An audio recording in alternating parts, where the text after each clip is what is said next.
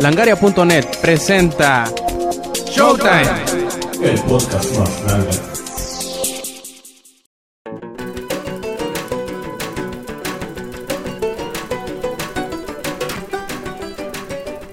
Hola y bienvenidos a la edición 143 de Showtime Podcast. ¿43? Sí, ¿verdad? 143 de Showtime Podcast. Este que me escuchan es Roberto Sainz o Rob Sainz en Twitter. Y me encanta como siempre dudo al decir el, número de la edición. Pero bueno, en fin, en esta ocasión tenemos pues a tres integrantes ahorita de momento, sin contarme a mí, de- del equipo de grabación. Y se nos unirá un cuarto que será Samper. Y pues desgraciadamente por ahí, este, Eddie contrajo una extraña enfermedad que que pues le impide ahorita estar con nosotros porque dice que, que se quiere recuperar y que le dio sueñito y cosas así. Y van a ver que le va a caer la maldición y no va a poder pinche dormir en toda la noche. Nomás por pinche salado. Eh, dicen que es la enfermedad de Simón, ¿no, güey? Ah, cabrón, ¿cuál es esa? Sí, la de este, ¿cómo se llama? Simón, Simón, Simón. La de no se puede corregir. ¿No te acuerdas que era esa pinche canción? Güey, no, Bueno, El pero gran lo- varón. Sí, el gran varón. Los chaburrucos El gran sabrán varón. de lo que estoy hablando. me imagino. Y pues bueno, ya ¿Eso escuché quiere decir que ya soy chaborruco, güey? oficialmente, Sí, ¿no? De corazón. Este, pues bueno, ya escucharon a dos de los integrantes del grupo. Lex, ¿cómo andas? Aquí andamos, aquí andamos regresando. Este, la semana pasada no pude venir porque no sé si sabrán, el Commander se retira de los escenarios. Entonces yo fui a. No. Yo, yo Qué comencé bueno, me una da mucho marcha, güey. Cállate a la verga. Eh, comencé una marcha. ¿Qué se siente, puto? Comencé una marcha para regresar al Commander a los escenarios porque me parece injusto lo que está haciendo el gobierno de, de nuestro país. Me da ¿Cuántos asco, más, me da Peña asco. Nieto? ¿Cuántos más? Ah, ¿e- ¿eras tú el de la foto que dice los niños con el Commander? Así es, yo usé mal las comillas, yo, yo busqué al- al- a los niños más de, ¿cómo es? De, de piel más humilde, para que, para que, para que posaran para la foto. Sí, sí, sí, fui yo el que empezó toda esta campaña. La revolución social del Commander la inicié yo. Espero que, que nos apoyen porque los das no generan asco, violencia. Asco. Oye, Lex, ¿esperas que los apoyen o que los disculpen, no? De- de- dependiendo del lado que estén del argumento. Así es, güey. Ese es un mame muy chido, es un mame muy chido, pero bueno. Bueno, muy bien. Entonces también y ya habrán escuchado, tenemos al Yuyo que dice que le está cayendo tremendo tormentón. A ver, Yuyo, ¿cómo estás? Bien, este, por suerte sigo vivo después de una pequeña semana, digamos más o menos, pero pues ya saben que yo ya saca videos y pues me alegro un poco. Y pues a ver si no se me va de internet por la lluvia, porque con eso de que estamos en México y cualquier servicio es buenísimo, pues ya saben que a lo mejor me puedo retirar, pero pues lo único lo que estamos bien es que los es que los artistas que no son artistas se retiran. En eso sí estoy muy de acuerdo. Bueno, menos mal. Y también Pero te- ¿Qué te sigue tocando, güey? ¿Cuánto? Pero mira, eh, pero ella se, tocando. Pero ya de él tenemos mucho material para borrarnos porque se quedó drogado en Tomorrowland en pleno set. Ya de menos de- en algo nos sirve de, de consuelo. Y pues también ahí tenemos al Inge. ¿Qué onda, Inge? ¿Cómo estás? Hola, señores, señores, gente bonita de Celaya, Guanajuato, muchas gracias por estar aquí con nosotros en el 101.5 de langaria.net. Estamos aquí ya preparados para ponerles la música de su generación. Ay, yo, madre, Ay, ingeniería. Te salió bonito, ¿eh? Parece la mera verdad. Por favor. Quedé sin trabajo. quise, quise- quise aprovechar para hacer mi demo. No, este, estamos todos muy bien, todos muy bien tranquilos, aquí ya listísimos para decir puras pendejadas. Pero Como bonitas, pendejadas bonitas. Eso sí, nadie lo puede negar, güey. Y este, pues bien a gusto, güey, porque sí, aquí no está lloviendo allá como con el Yuyo. ¿Y qué crees, güey? Le tengo una buena noticia. A ver. Este, voy a, a jugar Ana este fin de semana. Por lo tanto, este, seguramente la semana que viene voy a poder decirle mis impresiones sobre Ana, Ana Bobana, Banana, Banana, Bobana. Vas a jugar este fin de semana. ¡Ah! ¡Qué salado soy! Em, em, bueno, mejor pasemos al que hemos estado haciendo, jugando o viendo en la semana. Y pues vámonos para atrás. A ver, Inge, ¿qué has estado haciendo esta semana? Este, echando un poco la hueva.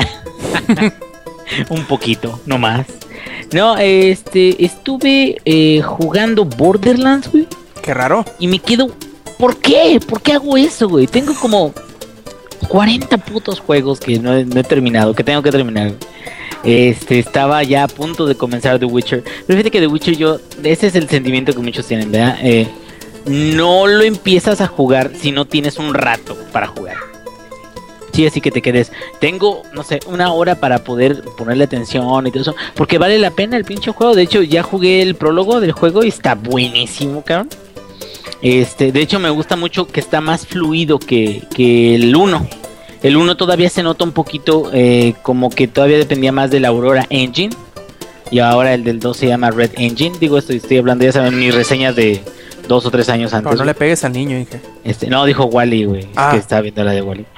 Este, ya saben, mi hijo siempre presente en los mejores eventos.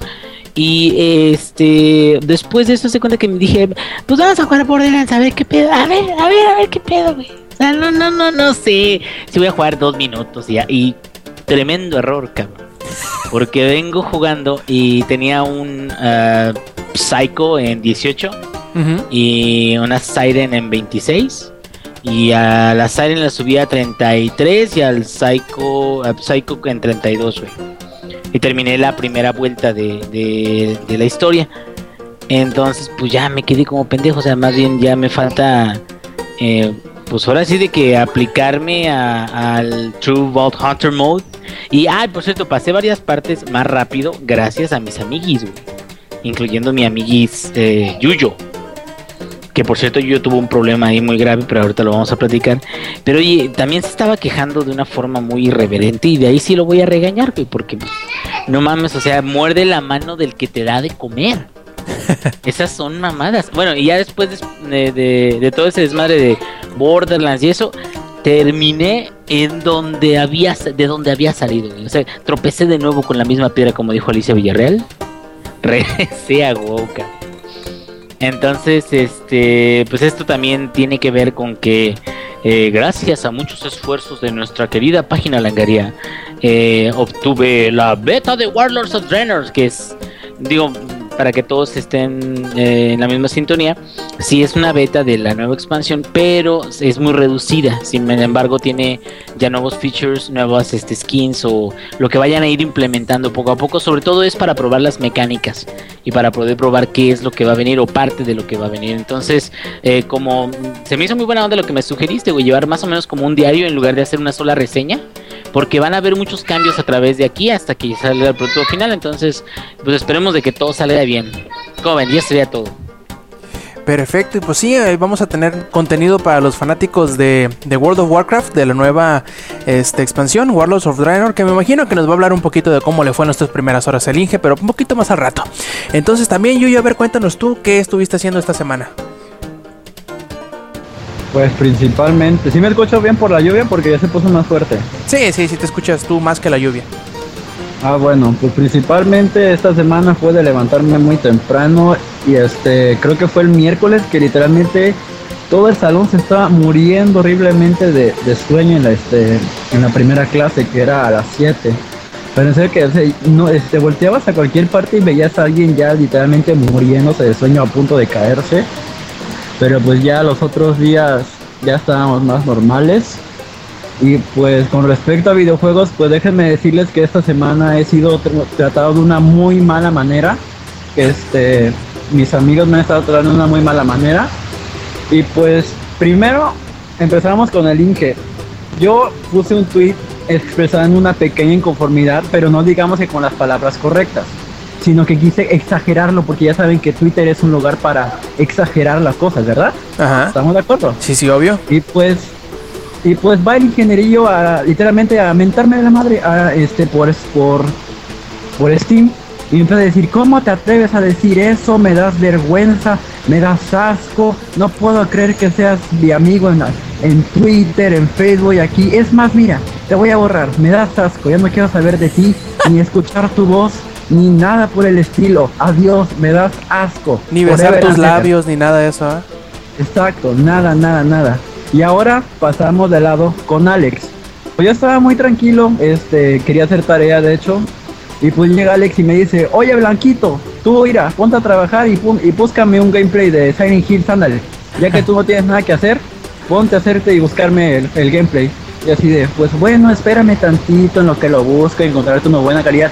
No, quiero, lo quiero ya, maldita sea, que para eso sirve, ándale. Y me tronó los dedos, fíjense. Por Twitter no sé cómo lo hizo, pero me tronó los dedos. Y después Samper este, me, me, este, me, me mandó un mensaje por Steam y me dijo, oye, pedazo de noob, yo ya vencí a los cuatro dragones invencibles y tú no. ¿Qué se siente no ser un pro como yo? Y así de, no, pues yo estoy este, en Ultimate War Hunter Mall, le estoy dando con Tokio. Y pues ahí medio difícil es Numa con algunos enemigos, con algunos constructores. Pero pues ahí dándole con Tokio, con lo que se puede. Ay, yo ya vencí a Hyperios de Invincible en Ultimate War Hunter Mall y tú no, pedazo de noob. Nunca vas a ser como yo, niga.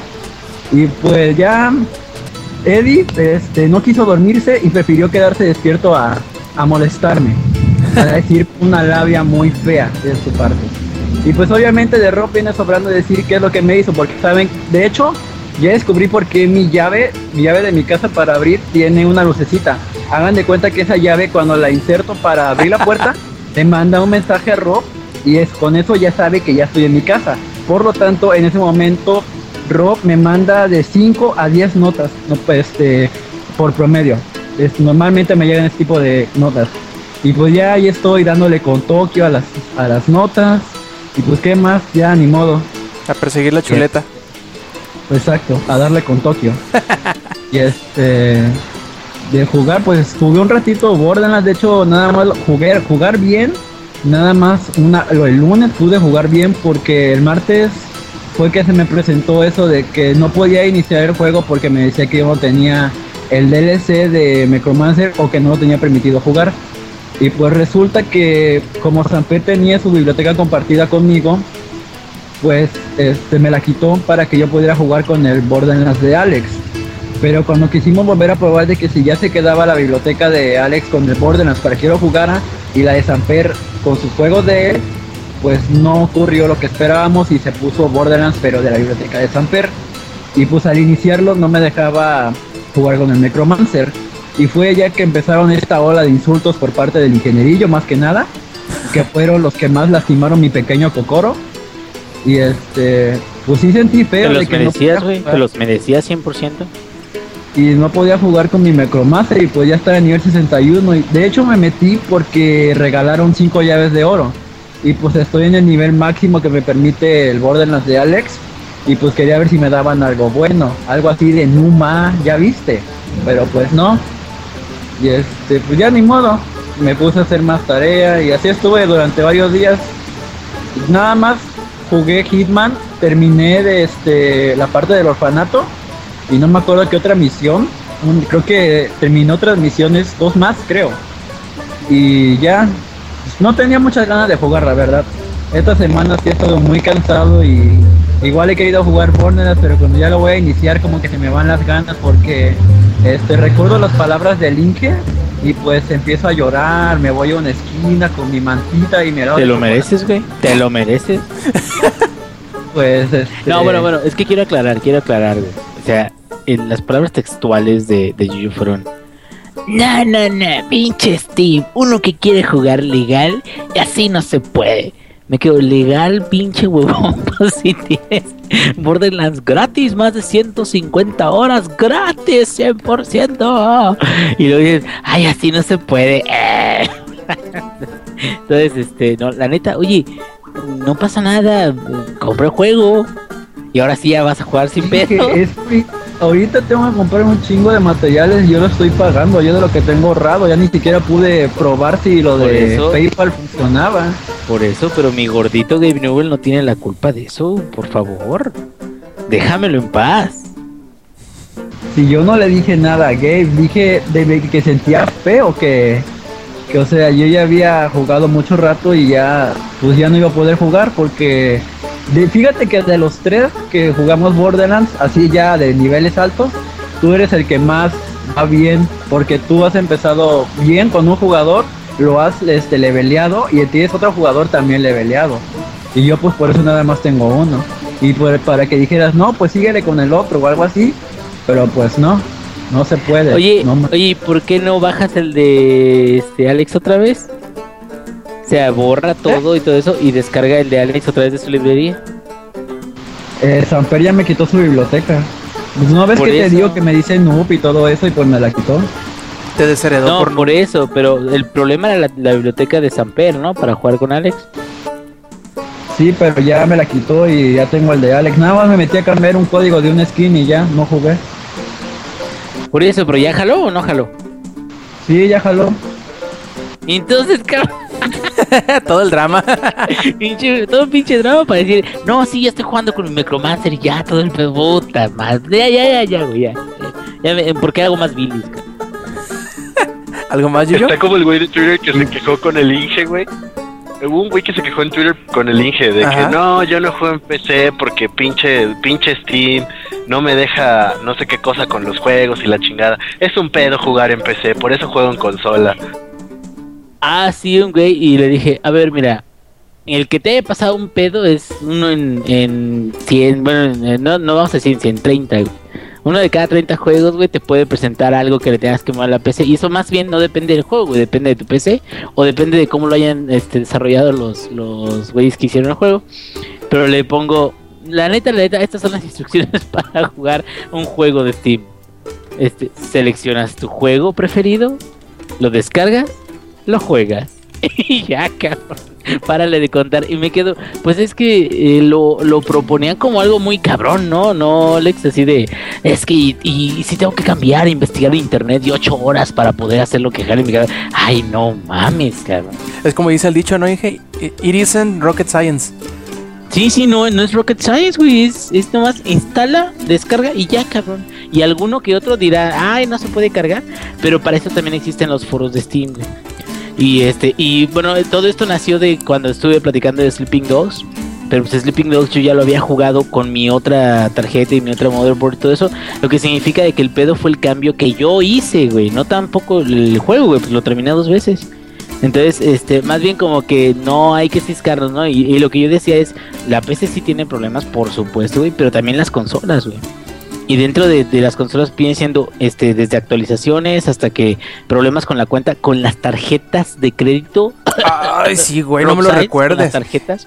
Entonces, todas tienen problemas, güey. Más bien, la gente cree que en PC es 10 mil veces más problemas que en la consola, pero pues es muy lo mismo, nada más a lo mejor en áreas diferentes, ¿no?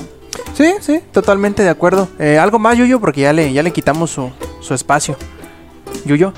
Pues este, si alguien tiene PayPal, quiero que ya me diga bien exactamente si con los datos que me aparecen de mandar a depositar a un banco, si con eso ya puedo tener crédito en Steam, que me diga. Porque ya en serio necesito saber bien qué pedo con eso. Y este, pues también, este, tengo un compañero que igual juega en Steam.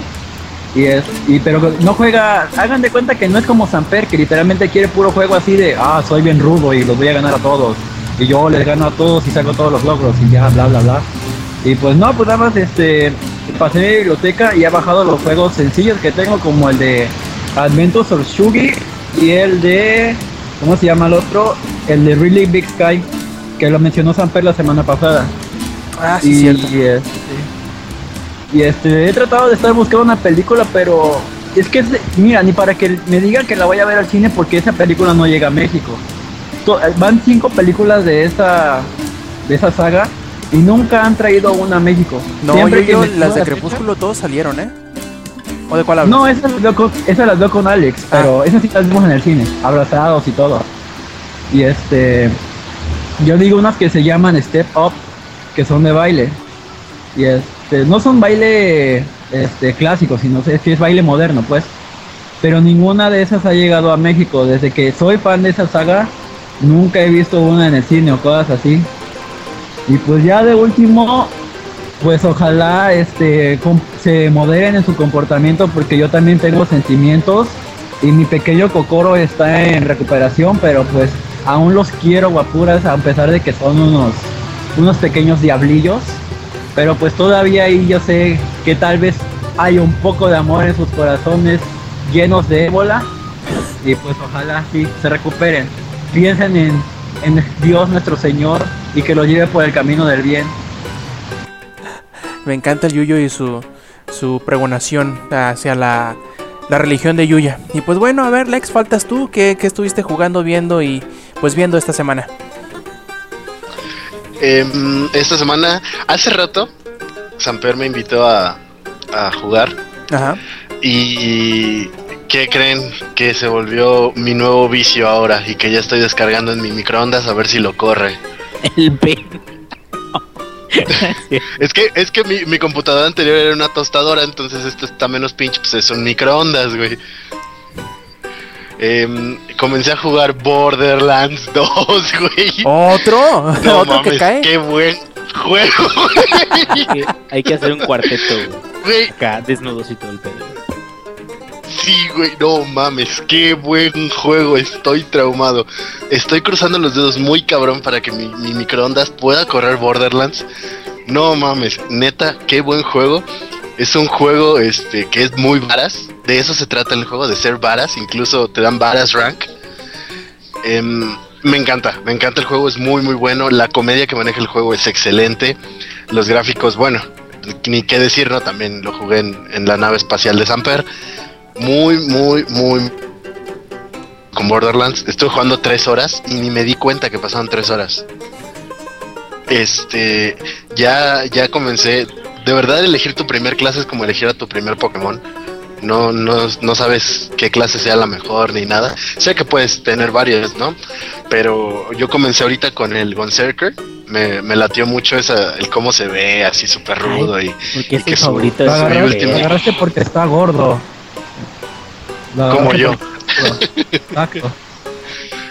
Eh, y pues no manches, su, o sea, sí, su, su habilidad especial de, de volverse loco con una con un arma en cada mano está muy chingón. Borderlands me gusta mucho. Este me comentaba hoy por ahí Samper que, que si yo no me iba a perder en el mapa, la neta no no me puedo no me cabe en la cabeza cómo alguien se podría perder en Borderlands, güey. Sí, El ¿verdad? mapa es clarísimo Sí, y te dice a dónde ir, qué hacer. Güey, neta, no sé cómo alguien se puede perder en Borderlands. Tiene un sistema parecido al de, de- Van a decir, ay, no mames. Pero sí tiene un sistema parecido de, al de Skyrim en términos de apuntar a los quests. O sea, si no apunta directamente a una sección en el mapa, te dice a qué puerta tienes que ir. Y eso te ayuda un chingo, güey, porque mínimo ya sabes por dónde te tienes que salir, cabrón. Entonces ese tipo de, de, de como de apoyos, ¿no? Visuales pa- dentro del mapa, como que sí te alivian, ¿no? Sí, sí, Sí, es está muy muy ch- claro. Es, es bastante claro. Entonces, ahorita yo creo que mi trauma va a ser Borderlands. También espero no, no aventarme 100 horas en una semana. Uy, uy, uy. Y, em, ¿qué más? Jugado ya LOL. entramos a clases. Ya entramos a clases, te recuerdo. Sí, sí, sí, pero yo lo sé, güey. Mientras no estabas en clases te aventaste 100 horas, güey, pero bueno. Em, jugué un poco de League of Legends, estoy subiendo ahí un poquito. Dejé de jugar como una semana las partidas clasificatorias porque tuve una, una mala racha ahí, no quería, no quería descender de división y mejor dejé de jugar. Me puse a jugar partidas normales, recuperé otra vez según yo mi, mi skill, volví a jugar y sí, ya traigo otra vez racha de victorias, ahí vamos subiendo de ligas poco a poco. Salió el nuevo campeón, el del que les había comentado hace un par de semanas, ya salió el nuevo campeón, el campeón Nar. Estaba bastante broken como los campeones que salen recientemente. Me gusta bastante, la jugabilidad es, es muy distinta a la de muchos otros campeones, porque este es un campeón que se transforma, pero tú no puedes controlar la transformación de ese personaje, sino que se acumula una barra, este, en lugar de que use mana, trabaja con furia este campeón, como varios otros. Pero este campeón cuando llega a su barra de furia se llena, te transformas y te vuelves un, un monstruo así como, como un jabalí y se vuelve tanque, ¿no? Su, su versión mini pues es de ataque de rango y es muy frágil. Entonces cuando se transforma se vuelve un tanque. Está bastante padre la jugabilidad, me está gustando mucho, lo estoy probando a ver qué tal rinde y en qué línea va a ir ahorita, porque no se le ha establecido una meta, por así decirlo. No se sabe si, si es realmente top, si es realmente mid o jungla, pero ahí estamos probando nuevas, nuevas composiciones. ¿Y qué más? Eh, bueno, la semana pasada fuimos a la conferencia de Bandai Namco y probamos unos de los jueguillos que van a salir pronto o que sí, sí, sí, de hecho el, el que está más más próximo a salir es Sword Art Online que sale el 19 de agosto, pero ya les platicaremos más adelante al respecto. Perfecto, ¿sería todo entonces, Lex? Sí, este, sí, sí, sí, excepto de la, la conferencia de Blizzard a la que íbamos a ir, pero ahí nuestro nuestro jefe nos perdió a Eddie y a mí. cu- cu- cuenta de nuevo la, la, la, la anécdota, está buena como para que quede grabada en el podcast. Eh, bueno, les, les platicaré. Eh, Rob nos había comentado a Eddie y a mí que fuéramos a la conferencia de Blizzard. Entonces yo pues, le pregunté a Samper porque Samper también ama Blizzard y Heroes of the Storm. Por cierto, jugué Heroes of the Storm hace rato. Que bueno, sí, sí, es cierto. Me gustó mucho las actualizaciones nuevas que hay, están muy, muy chingonas. Manden sus, sus correos para ver si les autorizan un alfa. Neta, es el MOBA del futuro. Yo insisto, está muy chido, denle. Regresando a lo de, lo de la conferencia de Diablo, este, le comento a Samper, oye bro, ¿vas a ir a lo de Blizzard? Dice, no creo porque es al mediodía y yo tengo clase. Además va a ser hasta Santa Fe, no me va a dar tiempo. Dije, no, pues, pues ni pedo, ¿no? Pues yo voy a ir, yo tengo clase hasta las 5. Quedamos de acuerdo con Eddie y todo, y Eddie nos, bueno, me comentó que Rob le había dicho que iba a ser por Metrobús Durango, la conferencia. Yo me quedé pensando, pero Samper me dijo que iba a ser en Santa Fe. Pues bueno, si Rob le dijo a Eddie que iba a ser por Metrobús Durango, quiere decir que por ahí pues el mero jefe, el, el- el mero chingón. A él le debieron dar bien este las la dirección, ¿no? Total, ya llego con Eddie a, a la dirección que nos da Rob, puntualitos. A las 12 en punto estábamos entrando a la oficina y había una reunión y todos nos voltearon a ver con cara de ¿qué chingados hacen estos güeyes aquí? ¿Y estos Virgos qué? Ajá, ¿y estos virgos qué, güey? Ok, y ya nos dice la- una chica, este, disculpen, ¿a qué vienen? No, pues a la conferencia de Diablo 3 de Sony. No, se equivocaron, estas son las oficinas. Lo de, lo de Blizzard lo hacen las oficinas de Sony que están en Santa Fe. ¿A dónde los mandaron? No, pues nos mandaron para acá. No, pues es que aquí no es, a ver, permítanme. Y ya fue y googleó la dirección y nos imprimió un mapita y todo para llegar. Pero ya no tenía ni un bar para moverme, tenía nada más el regreso. Y pues no me daba tiempo. Entonces, si llegábamos allá a la conferencia, íbamos a llegar como a las 2. Eso si alcanzábamos conferencia o algo y nos teníamos que regresar. Entonces fue, muy cagado como nos quedamos sin ver la conferencia de Blizzard. Y luego, lo peor del caso, que a mí siempre me mandó un, un DM como eso de las... Como quieras te habrá mandado el mensaje a ti, como a las 11 más o menos. Más o menos, yo Ah, creo pues, que sí. Me manda, me manda a mí el DM y pues ya, ya les habré contado en más de una ocasión que en la mayor, en la mayor parte del edificio donde yo trabajo no llega la señal de, de- del servicio telefónico de celular en ninguna parte, pues es un hospital. Y cuando llego a una parte en donde pura chingadera agarró la, la señal, veo el DM como a la una. Que decía, güey, le mandaste la dirección incorrecta a Eddie y Alex. Yo, neta. Y en finca me puse a buscar los correos y sí, me doy cuenta que me, me equivoqué. Porque nos mandaron dos correos. Uno con la invitación y otro más con la... pidiendo la confirmación. Y yo no leí el de la invitación porque yo supuse, en mi pendejez, que la, dirección que venía en el correo de la confirmación era el mismo, el mismo dirección que venía en el correo de la invitación. Que no, porque era una imagen y, no la, y cuando la descargué en el, en el trabajo, no se descargó la imagen. Yo me confié dije, ah, sí es la misma, Simón. La guardé en, una nota, lo puse ahí a la mano por si no tenía conexión o algo, tenerlo ahí cerquita. Y ya que me puse de acuerdo con el Eddie como hace como tres días, le pegué otra vez la dirección. Le dije, ten, esta es la misma que le di a Alex y que no sé qué, que no sé cuánto. Y pues me hice, me hice bolas. Güey, nosotros pensamos neta que era tu, así como, ah, estos cabrones no vinieron al podcast pasado, pues los voy a pinches perder en la Ciudad de México, güey. hubiera estado cabrón. Si lo hubiera, si lo hubiera planeado de esa forma, te, te confieso que no me hubiera salido tan chilo. Sí, eh, no manches, pero nos quedamos así como, ah, va, chido, ¿y ahora qué hacemos? No, pues no, a mí no me daba tiempo por la escuela, no teníamos ni un varo, y ya mejor decidimos ir a este, por ahí cerca a una tienda de cómics a la que no había ido Eddie, y ya lo llevé, y estuvimos viendo un cómics que no podíamos comprar, pero, pero pues al, al menos conocí a Lady en persona y pues la pasamos chido ese día. Perfecto. ¿Algo más, Lex? No, sería todo. Perfecto. Y pues Oye, bueno, Rob. mande, Rob. mande, Zack. Tengo que agregar dos cosillas. A ver. eh, lo que pasó esta semana. Mira, primero que nada, ¿se acuerdan que Samper la vez pasada dijo de que si yo acababa el Borderlands 2 en Ultimate Ball Hunter Mode, él iba a jugar Resident en HD cuando saliera? Ajá. ¿Se acuerdan que dijo que nada más que lo terminara? O sea, que, lo, que llegara al final y que ya. Nada de cosas extras. O sea, que lo terminara nada más.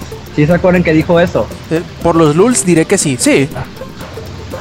Bueno, pues ahora dice que quiere que, que también venza a los invencibles. Y eso no es, eso no es de hombres. Él ya dijo una cosa y ahora me lo está cambiando. Uh, Y qué- se va a aguantar porque yo ya voy más de la mitad y dependiendo del permiso que me dé Alex de jugar, pues lo voy a tratar de acabar lo más pronto posible. Ah, y ahorita que el Inge se ríe, qué bueno que me acordaste, Inge. Yo, este, del poco de mi corazón que me quedaba, pues le dije al Inge, oye, está Ana en dos dólares, pero mejor te paso mi biblioteca y ya lo juegas gratis, igual para que ya hables de él. Y nada más me dejó en visto. Steam no tiene visto, pero me dejó en visto. ¿Cómo ven? Lo WhatsAppé en Steam. No, este, más bien luego se me va el pedo, güey. Ya, digo, es- eres, eres víctima de, de, es como dicen, ah, you have been punked. Es como you have been injured. Porque, este, eh, así me pasa. Luego me tengo que ir o todo eso y luego dejo, este, la computadora lista para jugar y todo eso y luego me quedo dormido a la hora de GTA a mi niño. Entonces ya, ya valió para chingar a su madre. Pero no, güey, este, pues por eso te dije hace ratito, yo creo que sí lo voy a jugar este fin de semana. güey. Perfecto. Y pues bueno, si ya no Ah, bueno, queda. entonces que, Ajá, no, que adelante. nada más y le paso mis datos. Nada más que me avise y le paso mis datos. Correcto, bueno, entonces si ya no queda nadie más muchachos, pues eh, yo en realidad el trabajo me trajo bien loco esta semana y no tuve mucha chance de jugar. Eh, le seguí un poquito con Puppeteer que ya les comenté las semanas anteriores que había estado jugando y me está gustando mucho el maldito juego, tiene su, su carisma, a lo mejor no sea el gran juego que redefine el género de las, de las plataformas, pero tiene su encanto, tiene es muy imaginativo, creo que es de esos juegos que pueden disfrutar tanto niños como personas ya un poquito más mayores como el Inge, pero que tiene su Ah, bueno, eh, pero que sí tiene su, su encanto, está divertido, te ríes, es como tal cual, es como un, un- un- teatro guiñol, o sea, es como eh, una historia contada con marionetas y la verdad te respeta ese, ese como entorno en todo momento y está muy muy divertido, aunque he jugado muy poco, llevo tres actos completos, creo que son cuatro la verdad, y cada acto se separa eh, como que en en tres secciones, como en tres eh, telones, como le llaman ahí en el juego, tres cortinas, como dice. Eh, y, y cada uno dura entre unos 20 minutos y 45 minutos. Hay unos que son más largos que otros. Y pues yo creo que ya estoy por terminarlo. Me está gustando muchísimo, muchísimo. Por cierto, las- la, semana pasada les hablaba, eh, creo que se acordará de ello el Yuyo, que estaba jugando Brothers. Y ya lo terminé, Yuyo. Terminé Brothers el, el, el domingo. Y hay hijos de la chingada se pasaron de lanza con lo que te hacen hacer en ese maldito juego al final. Yo pensé que, ¿Verdad lo, que sí? pensé que lo iban a ¿Verdad poner en un video o algo, pero no, no, no, no, no. Te dijeron, a ver, no vamos a quedar aquí, te vamos a ver fijamente que lo hagas tú, hijos de la chingada. Sí, sí, se pasan de lanza. ¿No lloraste ni poquito o sentiste feíto o la lagrimita de cocodrilo o algo? ¿Tu cocoro no sufrió poquito aunque sea? Sí, sí, sí sientes como que te agarran el, la- el- el estómago y te lo hacen, te, te lo, te lo retuercen así como cuando, cuando te hacen este. ¿Cómo, ¿Cómo le dicen? Cuando te hacen chicharrón en el brazo. Sí, pero en, en el estómago, porque sí, sí te da como cosa lo que te hacen, este.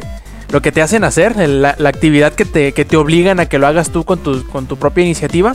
Y también se me hizo bien chido el detalle de, de al último, de, de, la, de la habilidad que ob- obtienes y que tienes que deducirlo. Cuando ya vas de vuelta al, al- al- al pueblo. Se me hizo muy chilo ese detallito. Y la verdad no, no quiero decir qué es porque a lo mejor le arruinaría la, la sorpresa o ese detalle. O, le echaría a perder la historia en general a quien todavía no lo haya jugado y tiene, y tiene la, la intención de hacerlo. Así que yo me quedo mucho con la recomendación que hace Yuyo. Yuyo, ¿le pusiste que un excelente o un bueno? La verdad no me acuerdo en tu reseña. Creo que fue un bueno, pero porque luego se quejan de que es que no le puse excelente porque es un juego de una vez. Por eso no le quise poner excelente y porque es algo corto. Pero es que bueno, es corto pero sí cumple con su objetivo. Yo creo que no le puse excelente porque es juego de una vez nada más.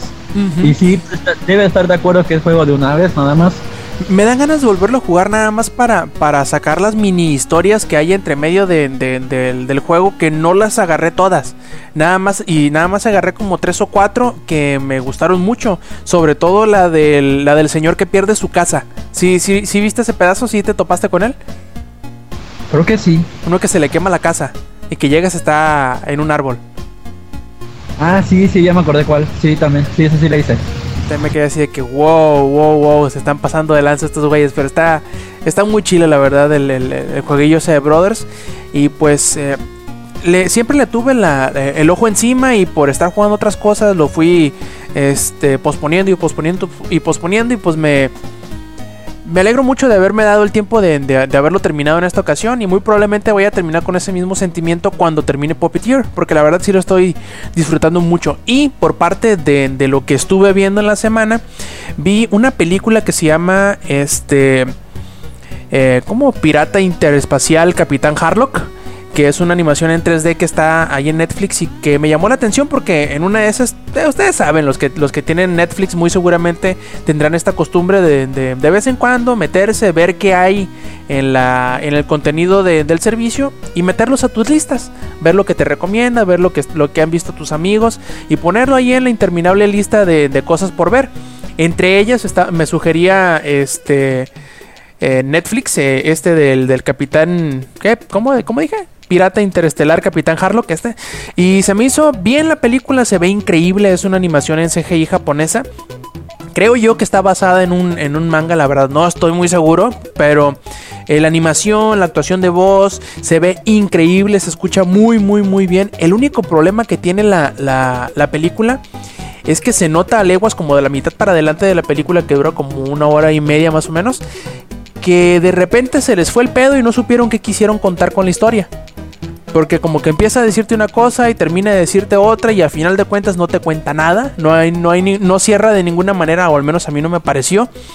Y aunque la película es buena o digamos regular, le hizo falta ese poquito como de, de, amarrar bien qué es lo que quisieron hacer, qué es lo que quisieron contar con la película para que terminara de, de ser buena o ser excelente, porque la verdad es un CGI que, que impresiona, es como esos CGI como los de eh, Blizzard, no sé, Inges, eh, para que te des una idea, es como, como el CGI ese que pusieron ahorita de, de Warlords oh. of Draenor.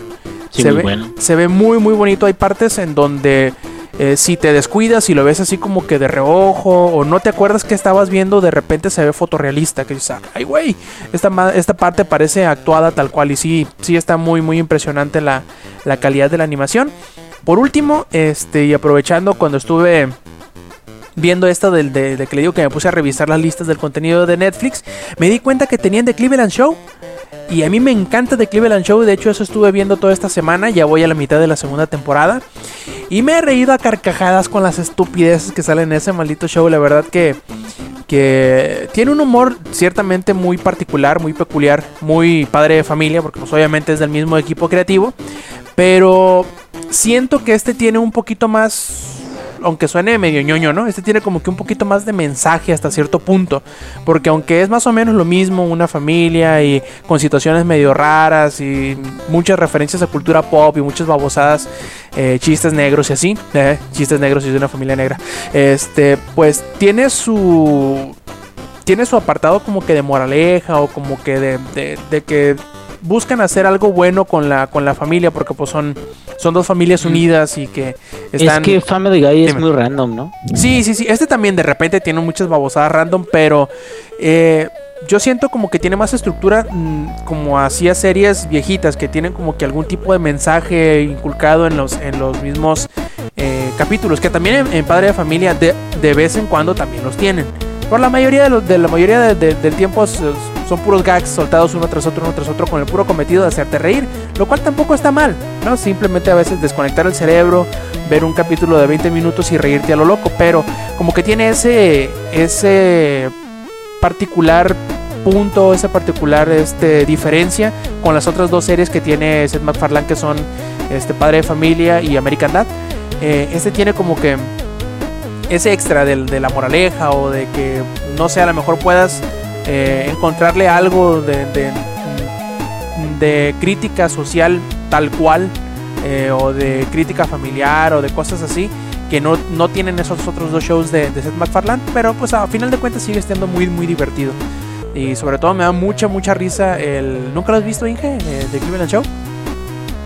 No, fíjate que llegué a ver algún eh, trailer o algo así, pero no le he dado chance todavía. Este, y si está ahí, pues ahorita me aviento un capítulo antes de irme a echar jeta.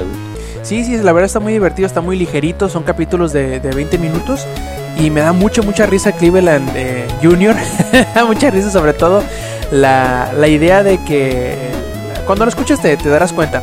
Eh, el Cleveland Junior, el, el hijo de, de- Cleveland, del, del- del protagonista, uno gordito, es un vato así como de dos metros y no manches, es, es, es un negrón dicho y hecho eh, descrito en una sola palabra y para y la voz que, que pone con Cleveland Jr. es este y la personalidad tal cual de Cleveland Jr. como que no te la crees pero bueno esa es la magia de la, de la actuación de voz no de repente una persona totalmente distinta al personaje que representa pues puede darle vida. Y eso es algo muy chido. Y por último por último por último ya para empezar con lo con el deschongo que se hizo de la semana esta vez pues eh, retomé un poquito Person of Interest. Vi tres capítulos que ahí había dejado eh, pausada la, la serie, me quedé como el capítulo 17, creo que vi el 18, el 19 y el 20 o algo así. Y me está gustando muchísimo el- el ritmo o la historia que está tomando para cerrar la temporada porque no sé si alguno de ustedes muchachos alguna vez ha visto Person of Interest, Inge, Yuyo, Lex, ¿nadie? Sale Jesucristo, ¿no? ¿No? Y el güey de Lost. Eh, sí, Eh, Jesucristo. Sí, Jim Caviezel, güey. Ah, era, es el de la, la pasión de, de, de Mel Gibson. Sí, de, de pa- y The Passion for- of the Christ 2, güey, Crucify This. No sabía. Este, sí, e- ese salió, es una sátira que salió en, en precisamente en Family Guy, güey. Este, pero no, yo lo que había visto es que como que de un inicio los pintan como que son medios eh, underground, medios malotes, güey, y eso. Y más adelante te vas dando cuenta que, que realmente ellos son como good guys, ¿no? Como, como que buscan evitar que haya pues, pedos más grandes, ¿no? Bueno, eso he escuchado. Ma- más o menos, pero a lo que me refería yo es que me gusta mucho cómo, cómo mantienen siempre fresca la serie porque no se centran en una sola trama durante toda la temporada, sino que vamos a suponer que los primeros capítulos te tiran así como que los inicios de- de distintas tramas. Y a, mediado- a medida que va avanzando la serie, las va desarrollando en, en- secciones de tres o cuatro capítulos, o los deja así medio, medio empezados o medio terminados, para luego rematarlos en un capítulo posterior. Y pues ha- han habido como dos o tres tramas durante esta tercera temporada, y parece que esta, esta ya va a ser la última que va a tratar eh, en los capítulos que, le- que me quedan por ver de la tercera temporada. Y vas, yo creo que va a cerrar bien, bien chingón, porque se está poniendo, como dice por ahí, como dijera el Yuyo, color de hormiga Milik. Y pues Bien, eh, empecemos ahora, ¿qué les parece muchachos? Con lo que hemos hecho en la semana, pero primero, digo, con las noticias de la semana, pero primero, como suele suceder cuando hay algún evento, pues vamos a invitar a Alex a que tome protagonismo de, de este Showtime Podcast y nos hable qué jugó, qué vio, cómo le pareció, qué hizo, a quién besó, a quién tomó de la mano, a quién conquistó. En el evento del Summer Showcase de Namco Bandai que se celebró hace dos semanas, el día miércoles y jueves, si mal no recuerdo, y que pues ya se nos acabó el embargo el día de hoy y ya podemos o ya puede hablar eh, Lex, eh, pues a pata suelta de lo que vio, de lo que, de lo que jugó, de lo que le pareció. Y pues bueno, Lex, a ver, dinos qué onda, cómo estuvo el evento de Namco Bandai. Estuvo, estuvo chido, estuvo entretenido. eh, hubo muchos títulos. Porque, bueno, me había tocado ir a otras conferencias donde nada más te toca un título, unos cuantos.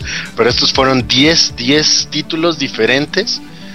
Y todos, bueno, la mayoría creo yo bastante buenos. Algunos no, no son de cierto tipo de juegos. Yo más que nada sí estaba enfocado en los de carreras que iban a presentar. Porque como que era más mi, mi hit Ajá. y nos sorprendieron ahí ese día también con lo de Digimon, el Digimon All Star Rumble, no manches, así justo en la infancia, que casualmente se, se coincidió con el 15 aniversario de Digimon y no sé si alguno de ustedes habrá jugado el Rumble Arena para PlayStation 1, Digimon Rumble Arena. Yo, claro que ¿No? sí, yo lo jugué.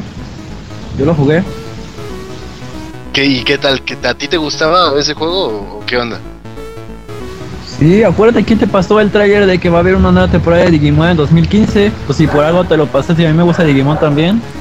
Tuve, creo que son varios, ¿no? De Rumble Arena. Sí, creo que son dos, creo que son dos del Rumble Arena. Eh, bueno, para los que no lo conozcan, es algo así como un... un, um, el estilo de juego es como un Super Smash Bros., pero con Digimon. O sea, el de 4 contra 4 en un... Perdón, de, cuatro jugadores todos contra todos en un, en un escenario, ¿no? Bueno, el All Star Rumble es algo parecido con los Digimons pers- principales que han salido en todas las generaciones a romperse la madre en, en un escenario. Está muy chido. El gameplay está muy bueno. Es como lo recordábamos en el Rumble Arena. Es sencillo, pero al mismo tiempo es divertido. Yo y también van a tener un modo historia. Aunque yo creo que igual que el Smash, lo divertido del juego va a ser jugarlo con tus amigos en una fiesta o llamarlos exclusivamente para que jueguen, pero de eso se va a tratar. Lo principal de este tipo de juegos, creo yo, es para que lo juegues con tus amigos. Porque jugarlo solo puede ser medio aburridón. La campaña se ve chida, los gráficos están bastante bien, a pesar de que va a ser para 360 y Play 3 está, está bastante decente. Y el hecho de que sea Digimon, yo creo que ya es un, un muy buen incentivo. Porque yo creo que la mayoría de nosotros creció viendo Digimon y les gusta mucho. Y pues yo creo que el hype es lo que va a ayudar el juego. eh, hablando totalmente de Digimon. También presentaron Naruto y Ultimate Ninja Storm Something Shit Ninja Stuff. No soy fan realmente de, de, de Naruto. El Eddie sí, y no fue pinche Eddie. No soy fan de Naruto y no es que esté predispuesto a que no me gusta Naruto. Simplemente que el estilo de juegos de los de peleas de Naruto me dan flojera. Están muy... corre en círculos y aviéntale tus shurikens. Carga tu poder y aviéntale tu poder especial. En lo personal no me gustan nadita. Este nuevo juego eh, trae unas opciones nuevas de que van a hacer liberaciones. Al- no sé de la historia de Naruto realmente. Yo me quedé perdido mucho tiempo atrás. Pero creo que Naruto tiene. libera su. al. Al demonio que trae dentro, a Kyuubi, al zorro de nueve colas. Y tiene como etapas de transformación. Entonces en este juego se van a dar las etapas de transformación conforme vas subiendo de tus poderes, ¿no? Y vas peleando. Y es como la técnica especial, liberar tu al demonio. También están las técnicas en conjunto, que son habilidades que se desarrollan con tus tres personajes y hacen así un poder super, super mamón. Eso sí, las animaciones de los ataques combinados y las liberaciones se ven muy muy chingones. Eso está muy padre. Para los que son fans del juego y de la saga Storm, yo creo que les va a gustar muchísimo. Además van a tener una versión del día 1 que va a venir con skins para Naruto y para Sasuke. Así Naruto trae el, el traje de Sasuke y Sasuke el de Naruto, ¿no? Y además van a, va a regalar un, un, un cortometraje de 12 minutos de Itachi con Sasuke.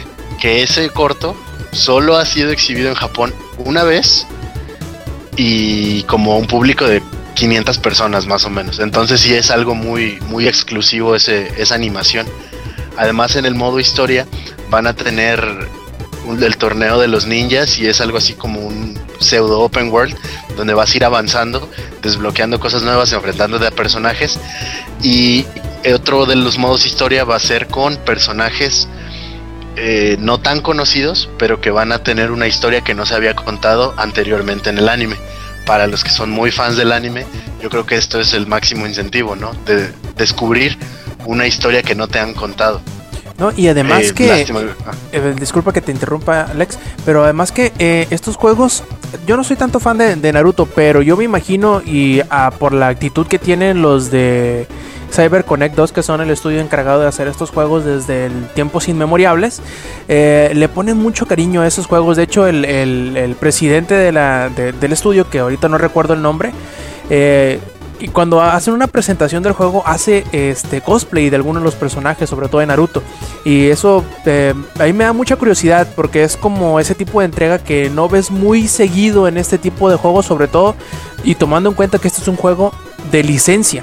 Sea, no es un juego original propio que tú digas, no, pues es como eh, lo que sucede con Yoshinoro, Yoshinori Ono eh, por parte de Capcom, que cuando hace una conferencia o algo, él es el productor de los Street Fighters, se viste de un personaje de Street Fighter. De hecho, en la Comic Con de este año se vistió de, creo que de Hugo se vistió. Y, este, y siempre ha si- ha sido bien, bien de este cotorro, eh, al menos en el caso de, de- de Yoshinori Ono. Pero me parece muy curioso que el cariño que le, muestran a la, marca y pues se nota sobre todo porque los, fans, quieras o no, aunque el juego muchos digan, no, pues que no, no hay mucho aumento, no hay mucha mejora entre uno y otro, pero pues ahí los tienen comprándolos como güeyes, así que pues qué más, qué más este apoyo eh, necesitan los de CD Projekt más que en las compras de, de todos esos fans renegados que dicen que no les gusta, pero que a final de cuentas lo terminan jugando muchas, muchas horas, ¿no? Sí, este, yo insisto, voy a hacer énfasis en que este juego es para fans. Realmente lo van a disfrutar mucho las personas que, que son fans. Las que no lo somos tanto, pues es así de, ah, pues chido, otro juego de peleas. Pero realmente está enfocado para los que son muy fans del anime. Y si es así, pues sí, sí rífense porque pues para los que lo son, se ve entretenido, se ve muy disfrutable. Lo que dices tú, Rob, que le dedicaron mucho empeño y las cosillas que van a, tener. Y nos anunciaron también que cada retailer va a tener ciertos como descargables especiales. Y uno de esos descargables iba a ser una un skin de samurai para Sasuke, Sakura y, y Naruto. Y esos skins se ven muy padres, están muy chidos los diseños de las de esas armaduras samurai, están muy chidos. También tuvimos, siguiendo con, con la línea ¿no? del anime, Ajá. tuvimos Dragon Ball Xenoverse, que, bueno, no conozco a nadie que no le guste Dragon Ball. Creo que el único que no le gusta Dragon Ball es Ampere y no está el güey ahorita. Es porque es cubano, se entiende. es el único cabrón que no le gusta Dragon Ball. Pero bueno, este, el juego, yo llegué a jugar los Budokais y están entretenidos, están, están buenos. Este juego es más o menos como el Budokai, pero va a tener nuevos features. Entre ellos que ahora las transformaciones de Saiyajin, como las de Goku, ¿no? Ya no tienes que elegir al personaje Goku Saiyajin 2, Goku Saiyajin 3. Ahora en el dentro del, del juego vas a ir vas a ir subiendo el nivel de, de tu poder Saiyajin. Además va a tener los los personajes van a tener animaciones eh, en, la, cara, pues, o sea, si se acuerdan del anime cuando golpeas a Freezer, la, la expresión que hace Freezer del, putazote que le azorrajan en la mejilla, esas expresiones ya se van a ver dentro del juego. Además de las partículas para los poderes y los rayos, el Kamehameha y todo eso, están mejor animados los efectos de ataque. Y los gráficos parecen mucho como si realmente estuvieras viendo un capítulo de Dragon Ball. Es, es bastante dinámico el juego, es bastante dinámico. Eso está muy padre. Y van a tener este, batallas bajo el agua. Ahora incluso se va a poder pelear bajo el agua. Y por ahí estuvo circulando mucho para los que gustan del Dragon Ball un, un rumor de un nuevo personaje, porque en el tráiler se ve un nuevo personaje con una chamarra de la corporación cápsula y, y, el pelo rojo, pero así estilo Goku, ¿no? Entonces estaba la duda de quién es este nuevo personaje y todo eso, pues qué onda, quién será. Pues ya dijeron que el nuevo personaje vas a ser tú y va a ser personalizable, vas a poder elegir entre tres razas, humano, eh, Majin o Nameku. Entonces cada personaje tiene su, sus, sus cositas, ¿no? Sus, sus, fuertes, por así decirlo. El humano está balanceado.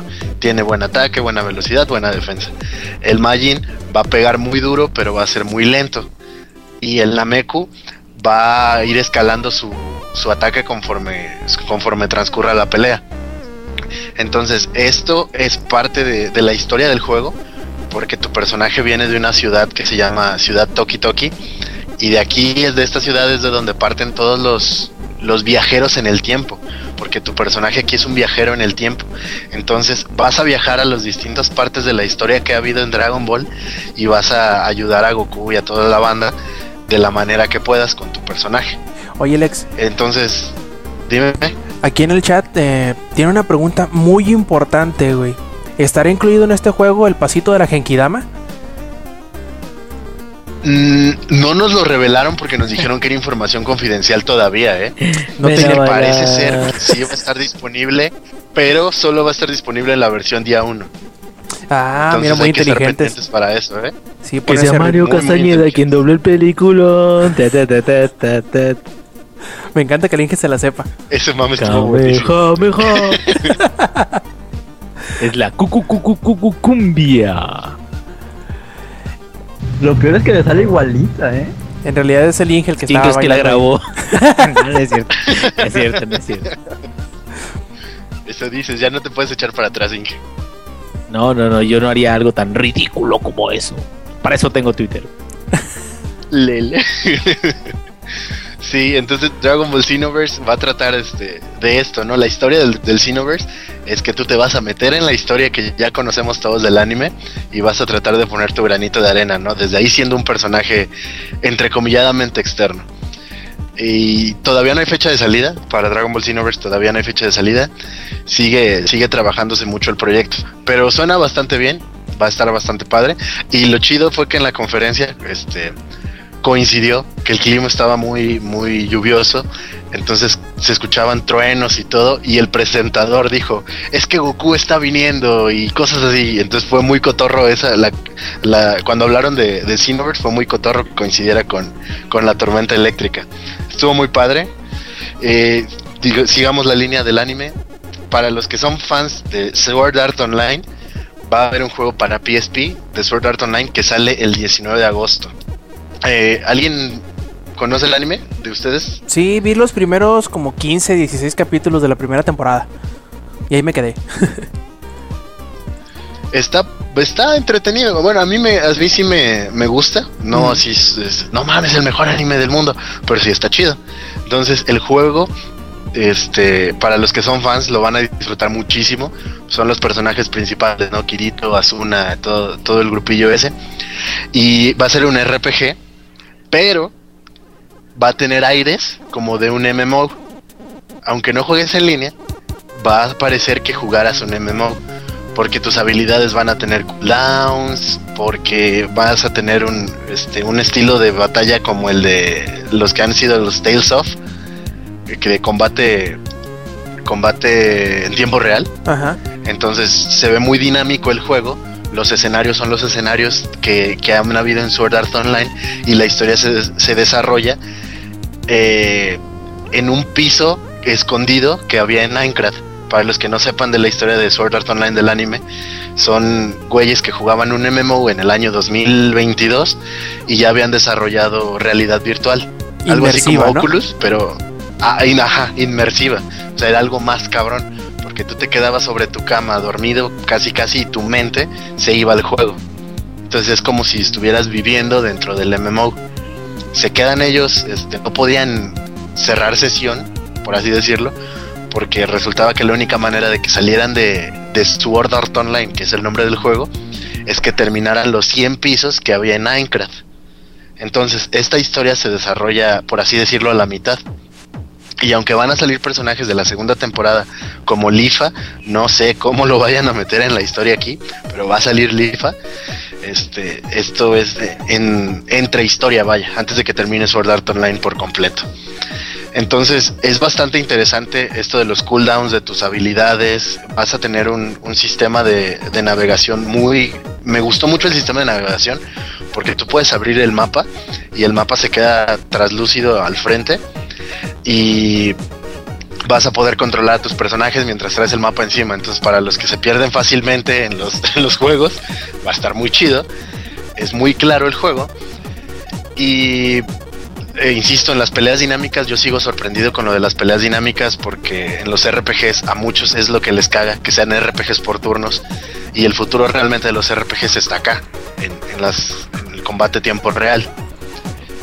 Entonces Sword Art Online igual lo recomiendo mucho para los que son fans de la serie. Tristemente solo va a salir para PSP y algunos que somos pobres no podremos jugarlo completo, pero pues este a los que sí lo tengan y sean fans también se los recomiendo muchísimo. Oye, Alex, no- nos preguntan por acá en el chat que si tú crees que sea necesario ver el anime para poder disfrutar el juego, o crees que independientemente de ello puedas eh, apreciar el, el juego. independientemente de que seas fan o no, sí lo vas a disfrutar porque es entretenido. O sea, las gráficas están padres, el sistema de juego es muy bueno. Insisto en el dinamismo, yo creo que el dinamismo en un RPG es, que había, es lo que se había estado esperando y esto es un muy buen feature. Entonces lo van a disfrutar aunque no sean fans. Es más, yo digo que, que si lo juegan sin haber visto el anime, les van a dar muchísimas ganas de ver el anime. Y cuando lo vean van a decir, ah, así que este jefe está el jefe, así que esta historia es por esto y por esto. Entonces van a ver que si lo juegan se van a quedar con ganas de ver el anime. Eh, ¿Qué más tuvimos? Por último, Alex, Eh, antes de que, de que cambies de juego, nos preguntan acá, y yo creo que está muy bien hacer esa, esa corrección, que si es para PSP o para Vita. Para Vita. Ah, Perdónenme, perdónenme, sí es cierto, es para PS Vita. Lo siento, me quedé, me quedé en el pasado. Es para PS Vita. Sí, mis disculpas. Eh, ¿Qué más tuvimos? Tuvimos Tales of Hearts R o Tales of Hearts R para PS Vita también. Es otro RPG de, de combate en tiempo real. Y el tipo de animación, bueno, yo creo que la mayoría de los RPGs tienen animación como japonesa, ¿no? Como que es el, el JRPG, es como que el, lo que caracteriza, ¿no? Entonces, Tales of, of Hearts también es un, un juego dinámico, pero sí está más, más enfocado a los árboles de habilidades y todo esto, como, como hemos conocido. Si ya han jugado antes juegos de Tales of, saben cómo se desarrolla más o menos. Entonces, mundo fantástico, un RPG dinámico, con personajes. Los personajes son muy. Sus, sus personalidades son muy chidas. O sea, sí es el clásico, el clásico protagonista medio pendejón, que apenas está, es adolescente y está descubriendo qué pedo y resulta que, que él puede ser un héroe. De esto se trata. Él quiere ser un héroe. Él lo que busca es ser un héroe. Entonces, Tales of Hearts es muy parecido a lo que has sabido con Tales of. Y pues, prácticamente es lo que se puede decir, ¿no? De, de Tales of Hearts. Va a ser un gameplay como de 20, 25 horas, más o menos. Es lo que nos, nos dicen, un promedio.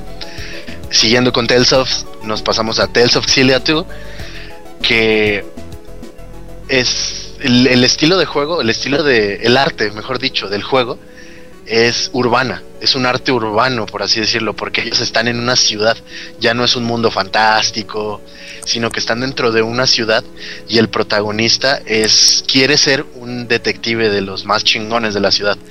Es como estar en la policía, así, lo, más chingón. Visten de traje y todo esto. Y él quiere ser como su hermano, que es un, un gran agente. Entonces él, quiere ser como él. Y ahí es donde se desarrolla la historia. Tales of Xillia 2 es entrecomilladamente independiente de la primera parte de esta saga. Porque se puede disfrutar de Tales of Xillia 2 sin haber jugado el primero. Entonces, este, para los que tengan miedo de no, pues es que va a ser una continuación más. Es como un Final Fantasy, por así decirlo, que Final Fantasy 7 y el Final Fantasy 8, las historias no están ligadas. En este hay personajes que salían en el anterior, pero que aún así te desarrollan una historia completamente nueva, lo cual está muy chido. E incluso, Lex, eh, también publicaron un par de videos recopilatorios de la historia del primer juego para quienes sientan la necesidad de conocer más o menos cómo estaba el pedo, pero sin invertirle las decenas de horas que por lo general duran los, los Tales. Pues ahí los tienen en, en- De hecho, pueden buscarlo ahí en langaria.net. Busquen Tales of Cilia y les va a salir el recopilatorio de los dos videos. En donde viene, pues, resumida la historia del, del primer juego. Por si no lo quieren terminar o se quedaron a medias si quieren brincarse al, segundo. O si simple y sencillamente se les pasó el primero. O ahí lo tienen el resumen para que se sientan, pues, en, en la misma sintonía que el juego y la historia que les van a contar. Sí, Tales of Cilia 2 realmente es este. Insisto, voy a insistir, voy a hacer muy, mucha énfasis en lo del combate tiempo real. A gente, hace rato lo he platicado con Samper, de hecho. Mel me dijo que a él no le gustan los RPGs porque eso del combate por turnos, que hueva y que la- los árboles de habilidades son inmensos. Y me enseñó un árbol de habilidad de un juego de Path of Exile, que es una grosería. No, pero eso es otra cosa, güey, no. tree. Güey, aparte ya no hay RPGs de turnos, güey. Que eso es rarísimo, ¿no? Bueno, sí ha habido, pero mm, todos como que están queriendo... Ah, pero Fire Emblem, a lo mejor, güey. Y eso no es tanto como de turno, digo, no es tanto como RPG, RPG, güey. O sea, yo estoy hablando de, no sé, Baldur's Gate. Y, y incluso, fíjate, desde Baldur's Gate 2, Ajá. muy a pesar de que tú puedes pausar y puedes este, hacer tiradas y, y se toma una prioridad para cada, cuan- cada quien puede este, atacar a cierta vez y todo eso, realmente no es por turnos, güey. O sea, por turnos es como si fuera ajedrez, como era antes, ¿no? Los, los RPGs viejísimos, pero pues ya tiene mucho que, pues, digo, para, digo, los árboles de habilidades ese te la creo, pero los turnos ya como tal, digamos, así en un RPG, pues el único que me acuerdo es Fire Emblem para, para ¿qué era Wii? El último que salió. Eh, para 3DS hay uno, de hecho uno nuevo, está muy bueno, dicen. No, no he tenido la oportunidad de jugarlo todavía. Sí, es el que. Fire Emblem. Sí, está muy bueno, güey. Es el Awakening, ¿no? ¿Es el Mm, Awakening? Sí, así es, el Awakening. Así es. Em, yo, como, como comentaba ese día con el presentador, yo creo que el único juego de RPG por turnos que no va a cambiar nunca y que aún así va a seguir pegando va a ser Pokémon. Es Sí. el único RPG por turnos que va a seguir pegando. Pues sí, sí, sí, sí, O, sí, o Dragon, como- o Dragon Quest también son muy clásicos y yo creo que la gente se resistiría más al cambio que muchas otras eh, Y franquicias. ahorita a Dragon Quest le están dando punch, ¿no, güey? O sea, como que le están metiendo ganas para, para continuar, güey, con la, la franquicia. Acaban de sacar hace poquito algo, ¿no? Sí, sacaron una expansión para el 10 y la nueva versión del 10 para el 3DS lo anunciaron, creo que va a salir a finales de este año en Japón y dicen que tiene uno nuevo por ahí bajo la manga, pero pues no han anunciado todavía nada. Pues sí, entonces si, si les gustan los RPGs, ahí tienen varias opciones. Tales of Cilia, este, Tales of Cilia 2, Tales of Hearts R, tienen Sword Art Online. Son, son bastante, bastante llamativos. Sobre todo si les gusta este tipo de animación, eh, de looks like anime. Este tipo de animación de anime. Si les gusta este tipo, rífense con, con algún Tales of, porque son, son muy buenos. Tales of Cilia 2 va a salir solo para PlayStation y van a tener también una edición especial que se ve se ve bonita, se ve muy padre la edición especial. Ahí a los que cuenten con un PlayStation, rífense con Tales of Cilia. También nos mostraron Pac-Man, Pac-Man Ghostly Adventures 2, que es la continuación de, de Pac-Man Ghostly Adventures y que también tiene su serie su serie en televisión. Ajá. ¿Algunos, ¿Alguno lo ha visto? ¿La Eh, serie? Yo no, no, no me ha tocado verla, pero creo que sí se, sí se está transmitiendo, creo que en Canal 5 incluso, ¿verdad? Sí, exactamente. De- y nos hicieron énfasis en, la- en aquí en su país la están pasando en Canal 5. Em, yo la he visto como por pedacitos, ¿no? Porque como que no me llama la atención. Pero el juego es muy divertido. Es muy, muy divertido. Porque a pesar de que es un juego para niños, sí tiene una dificultad, este elevadilla, ¿eh? Sí es- está un poquito complicado, tiene cosillas extrañas ahí que, que no nos podrían llegar así de, ¿what? No se supone que esto es para niños, debería ser muchísimo más fácil. Pero realmente, sí, güey. Es para que les O sea, dure, no se entiende. fácil. Ajá, Así nos a aplicaban a del- nosotros con el NES, ¿no?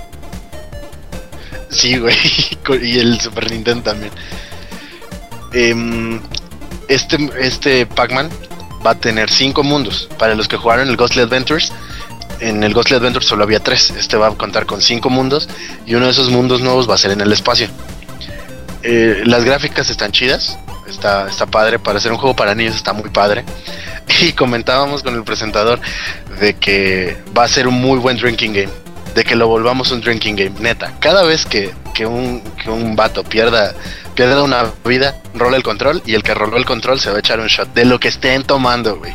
Van a acabar pedísimos. Empezamos con 99 vidas. O sea, no habían pasado ni 20 minutos y ya teníamos entre todos los que habíamos estado rolando el control como 65 vidas. En casa. Está cabrón. sí, güey.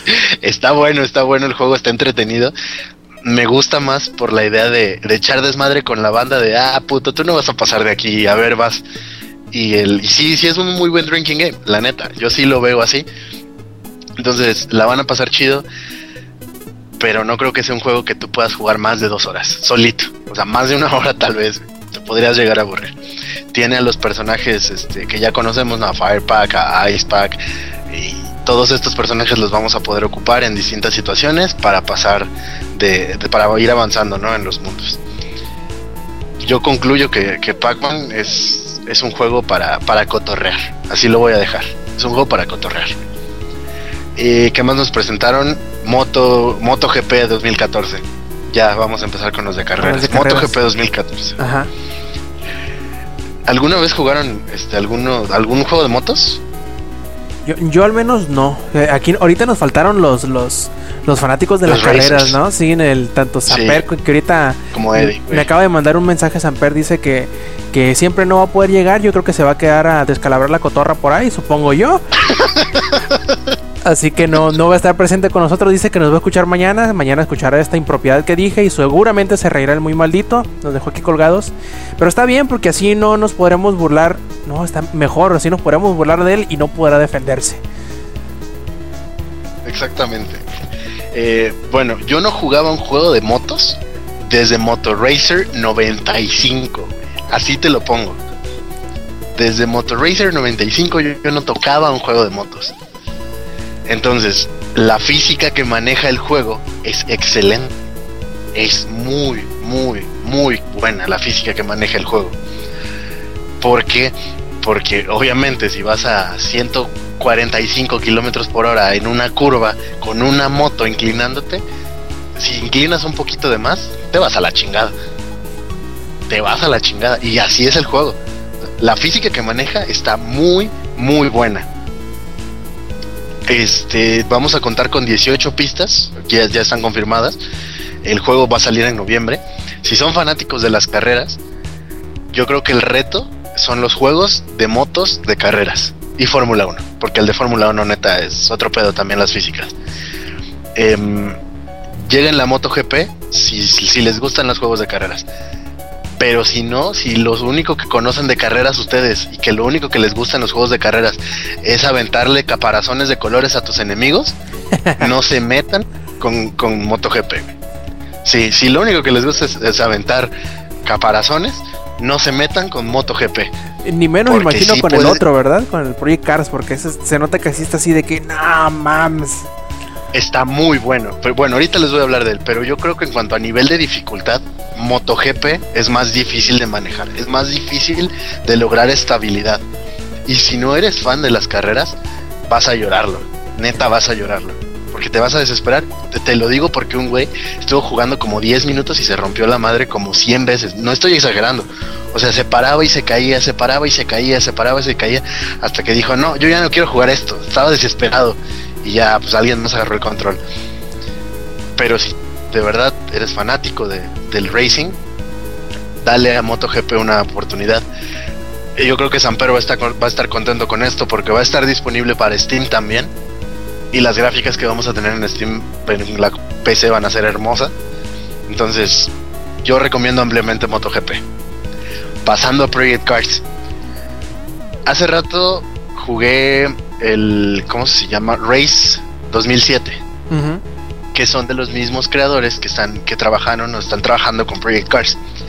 Entonces, desde el 2007 ves que la física que te maneja el juego es muy buena. Entonces, en los juegos de carreras todos sabemos que lo que importa son las físicas. ¿Por qué? Porque actualmente se trata de que el juego sea más un simulador que un juego. Entonces, mientras más apegado esté a la realidad posible, mejor para los jugadores. Sí, como Euro Truck Simulator, güey. Oye, este, ¿ya te compraste tu gorra? Por cierto, hace rato platicábamos con Ya, eso, de que te vamos tengo- a regalar una gorra. De hecho, tenía una camisa de franela, güey. Ya le corté las mangas. Y ya me la voy a poner así toda. Pero tengo que estar sin bañar unos tres días, güey, para que huela Y dejarte la sope. gorra, güey.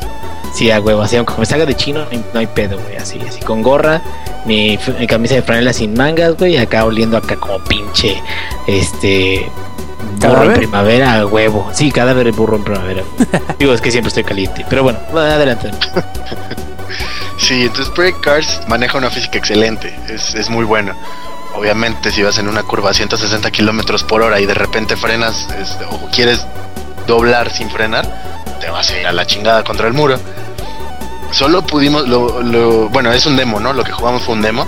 Solo pudimos jugar con el Audi R8. Pero está padre, está padre. Eh, lástima que Samper no pudo jugar porque me habría gustado ver si Samper habría podido llegar en primer lugar en, en la carrera de demo. No, sí, Yo- yo, yo creo me que sí, ¿eh? me- Porque estaba él acá bien, bien emocionado porque no, no sé dónde de, de- de sus eh, de sus vacaciones que fue recientemente, no sé dónde fue un simulador también que quedó en primer lugar y que no sé qué, y que, que quería ver que, que si quienes se le emparejaban y que la madre, desgraciadamente no pudo ir el güey, pero pues yo creo que al menos sí hubiera dado una muy buena pelea. Sí, Samper es bueno con los simuladores, es muy bueno el, el vato, neta. De esos que ya juegan en manual y la chingada. eh. Yo nada más llegué a jugar en manual en el Need for Speed Underground, qué buen juego también. Sí, también el Pero- es bien bueno en el Blowjob Simulator. Puta, es buenísimo. Sí, sí, sí, sí, también. eh, bueno, eh, ya me tocó el, no el simulador, me tocó ya el chido ahí. Sí, el manual. El manual. También. Sí, sí, sí. Este, se rifa el vato, se rifa, sí. No, sí, sí, la neta sí es. Lo- mi respeto. Primer lugar. Sí, eh, yo creo que le gana al Yuyo también, eh. Uy. No, Sí, el está- Yuyu ya ha bajado de calidad, la neta, sí. Es que se dedica a Borderlands ya nada más. Sí, güey. ya, ya le bajó, ya. Oye, por cierto, po- pobre Yuyu, nosotros echándole carrilla y él acá creo que está sufriendo con la lluvia, ¿no? De eso se trata, de echarle carrilla a los que no están, güey. Perfecto.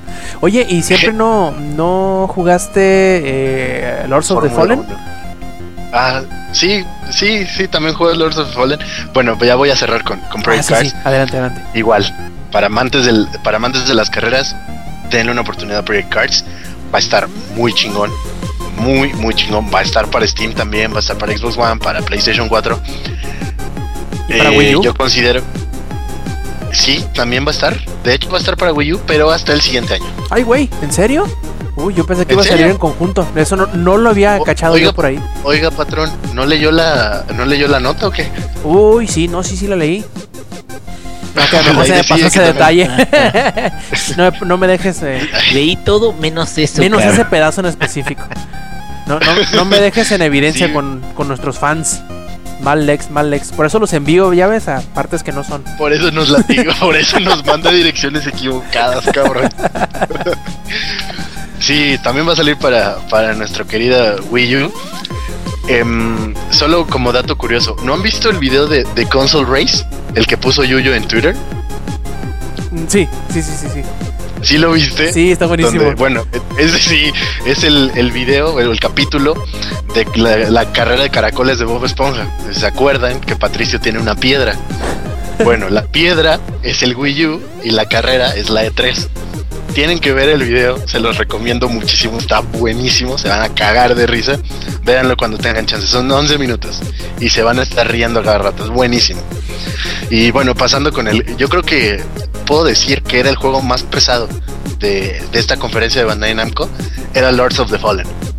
No sé qué opinen ustedes, yo creo que si era Lords of the Fallen o, o Project Cars, alguno de esos dos era el más pesado. Yo, yo creo que sí, ¿eh? sobre todo por la expectativa. Yo le tengo muchas, muchas ganas a Lords of- of the Fallen. La verdad, este, yo creo, me- o me imagino que el Inge también. Bueno, Inge, ¿a ti te gustó Dark Souls o no? Um, sí. Nada más, este. No me gusta el grindeado. Eh, digo, eh, los. Pues te aprendes la forma de defenderte y de atacar a los diferentes enemigos. Me gusta que, que el mundo como que está muy darketo, güey. Eso se me hace chido. Ah, pues, ajá. Pero me que- siento que va a estar más. bueno, a lo mejor yo estoy pendejo, ¿verdad? pero digo, eso ya todos lo saben. Pero siento que va a estar más accesible, no menos difícil. Más accesible en términos de, de como más variedad, ¿no? Se siente Dark Souls, se siente como mucho todavía un JRPG. Y como que el Lords of the Fallen he visto videos y se ve como un poquito más occidental, más, más chingón, este, luego las, los rifles o pistolas no sé qué maneje y todo eso. O sea, siento como que se, te vas a sentir más como Van Helsing, güey, alguna mamá así. No, sí, yo le traigo muchas, muchas ganas y la verdad sí lo espero, sobre todo porque como que le saca la vuelta o sabe implementar de manera distinta o no frustrante algunas de las cosas que medio me molestan de, de- de los Souls. Y me gustan mucho las cosas que, han mostrado. No sé, Alex, ¿qué te pareció a ti al jugarlo?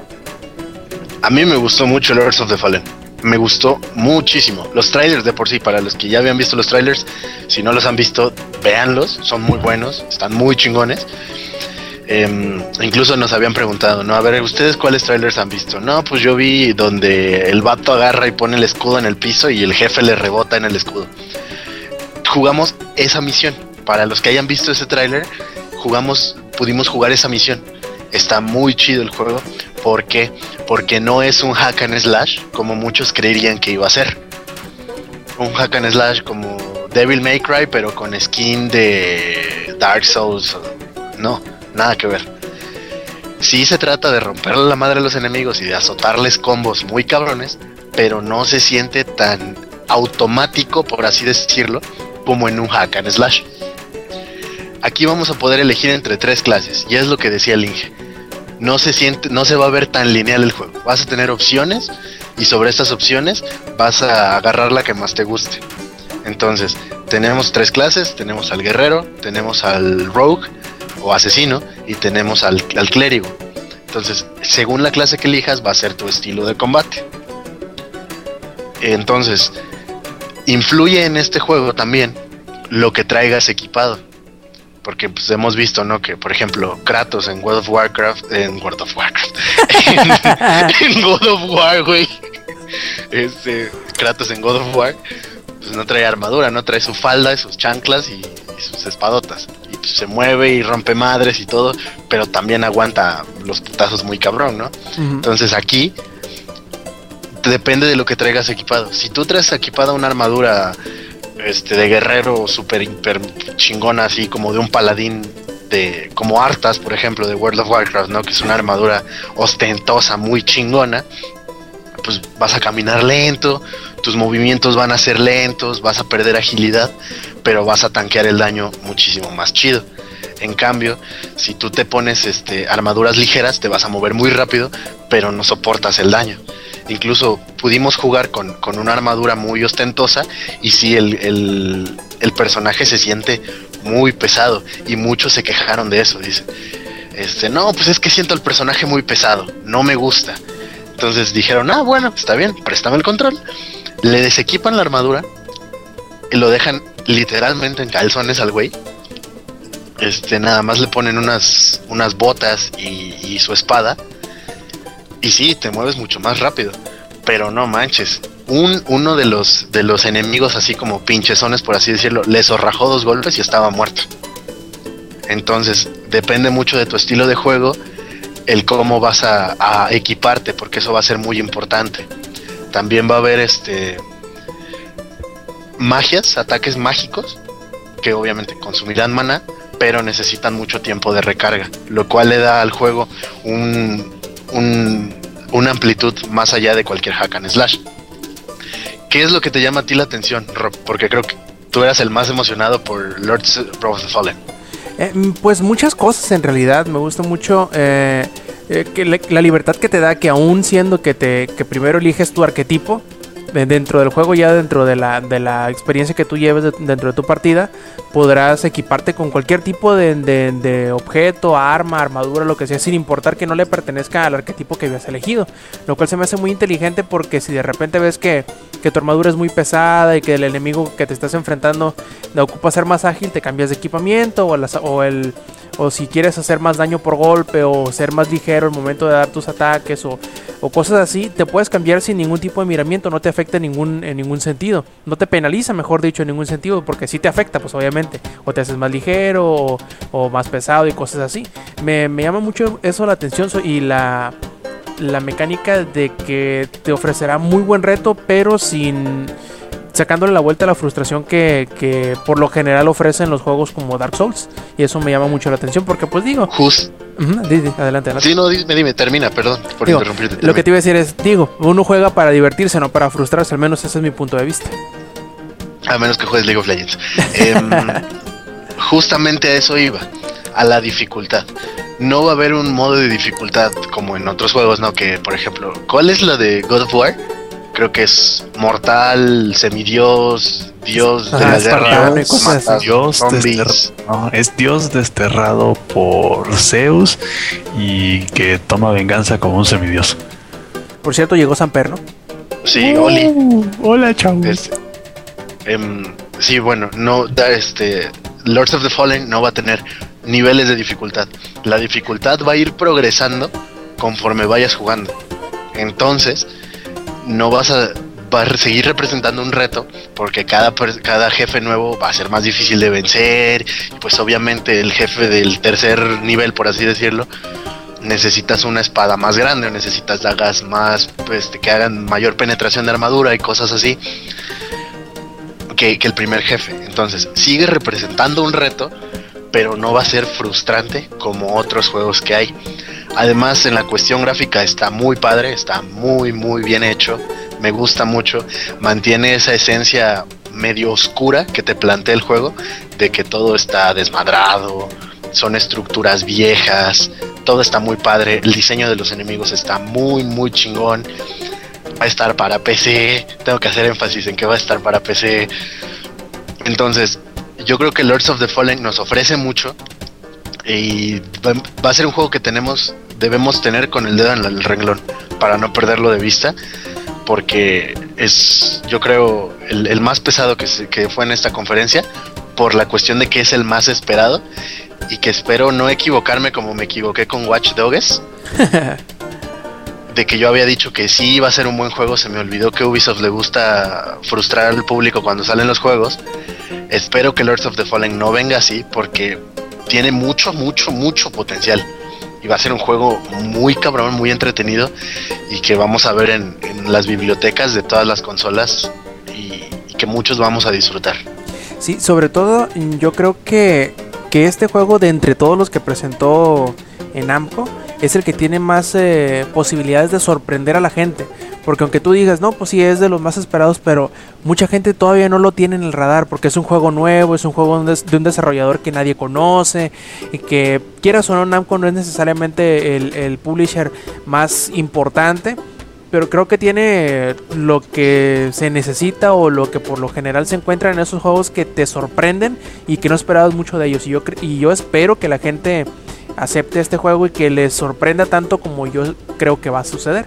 Y que sea como por ahí dicen el, el caballo negro ¿no? de, de, esta, de este año, de que nadie que esperaba nada de él, pero que al final de cuentas terminó sorprendiéndolos más allá de sus expectativas. Y espero que así suceda. Le tengo mucha, mucha fe que, les, que, que salga algo nuevo, que esta propuesta vaya más allá de simplemente la- la- el puro juego inicial. Así es, yo, yo también espero bastante del juego. Si no habían escuchado de Lords of Fallen, eh, dense una vuelta en Langaria, escriban, busquen Lords of Fallen, ahí está la reseña. Bueno, no es la reseña, la- el previo, mejor previo, dicho, la nota previa, así es. Chequenlo si les llama la atención. Vean los trailers, son tres trailers diferentes, están muy buenos. Los trailers CGI, este, igual obviamente no están muy chingones, pero voy a hacer énfasis en el trailer en donde el vato pone el escudo, ¿no? Y el, el- enemigo le rebota en él. Este, este yo creo que es el ideal para que llame la atención de todos, porque trae gameplay este, verdadero. Trae verdadero gameplay. Se los digo porque yo pude, tuve la oportunidad de probarlo, de jugarlo. Está muy chingón. Está muy, muy chingón. Y este, déjenme buscar cuál es la frase, la frase que, que viene con ese tráiler que te motiva mucho. O sea, está muy chido y es así de, no mames, ya quiero jugarlo, ya quiero tenerlo en mis manos la cuestión de las clases, incluso como dices tú, Rob, ¿no? O sea, no importa que sea un clérigo, igual me puedo equipar dagas de, de asesino. Eso está, está chingón. Em, prosigamos. Eh, si alguien quiere hacer un comentario en lo que yo busco la, la frase esta que me gustó bastante. Si alguien tiene alguna opinión de Lords of Fallen, además de Rob, no sé, Inge, Samper, ya que llegaste, ¿qué les parece que también lo podamos tener para PC? PC Super Master Race. Justamente. Ah, mira, mira, voy a aprovechar que Lex sacó eso de tener juegos en la PC para. Ah, sí, buenas noches, chavos, niñas, este, adolescentes. Oye, Perdón. llegaste bien rápido, güey. Pensamos que estabas más ocupado. güey. Ah, pues eh, cosas que pasan. Uno tiene que encargarse de algunas situaciones. Eres rapidillo, ¿eh? Como, no, no, no, si llevo desde las diez y media en esto. Ay, sí, ay, Eh, ya, sí. ya, lo, ya lo encontré, amiguitos. A ver, ¿cuál amiguitos. Este, la frase es: Cada victoria nace de una derrota. Vean el Ah. tráiler para que chequen por qué es la frase representativa de este tráiler. Traducido, te Chéquenlo. vas a morir un chingo de veces. Chequenlo, échenle un ojo a, a Lords of the Fallen, les va a gustar. Yo sé que les va a gustar. Muy Bueno, bien, y pues este, con eso cierras, eh, Lex, lo del evento de Namco. Si es, este, sí, no se me está pasando nada. Tales of Harbor, bla, bla, bla, bla, no, no se me pasa nada. Este, es lo que tenemos. Si se te sí, pasa algo, Lex, A ver, dime. decirle a Samper que tú jugaste Project Cars y él no. Ah, sí, yo, yo Pero- estuve chocando. Yo estuve checando Este. ¿Qué te iba a decir, Rob? Ahorita que mencionas Project Cars, pues fíjate que hoy que vino Lex a darme una visita, me puse a ver una cosa. Mm. Yo ya tengo juegos de Steam y por lo que y Lex ya lo probó y se le hizo pare- muy parecido a Project Cars. Entonces eh, eso me da una buena espina de cómo viene el juego, mínimo en menos la mal. parte de físicos. Que bueno, eso me alegra mucho de saberlo porque de repente ya ves que son muy engañosos esos juegos de carreras que de repente se ven muy bien y, de- y a final de cuentas no termina estando tan bien como uno creía. Y Oh, Drive Club. Codemasters. Oh, Drive Club. Drive Club, cuando lo jugué en la GS fue así de, dude, esto no es un juego de carros, esto es basura. Neta, y Project Cars sí es muy chingón, muy chingón.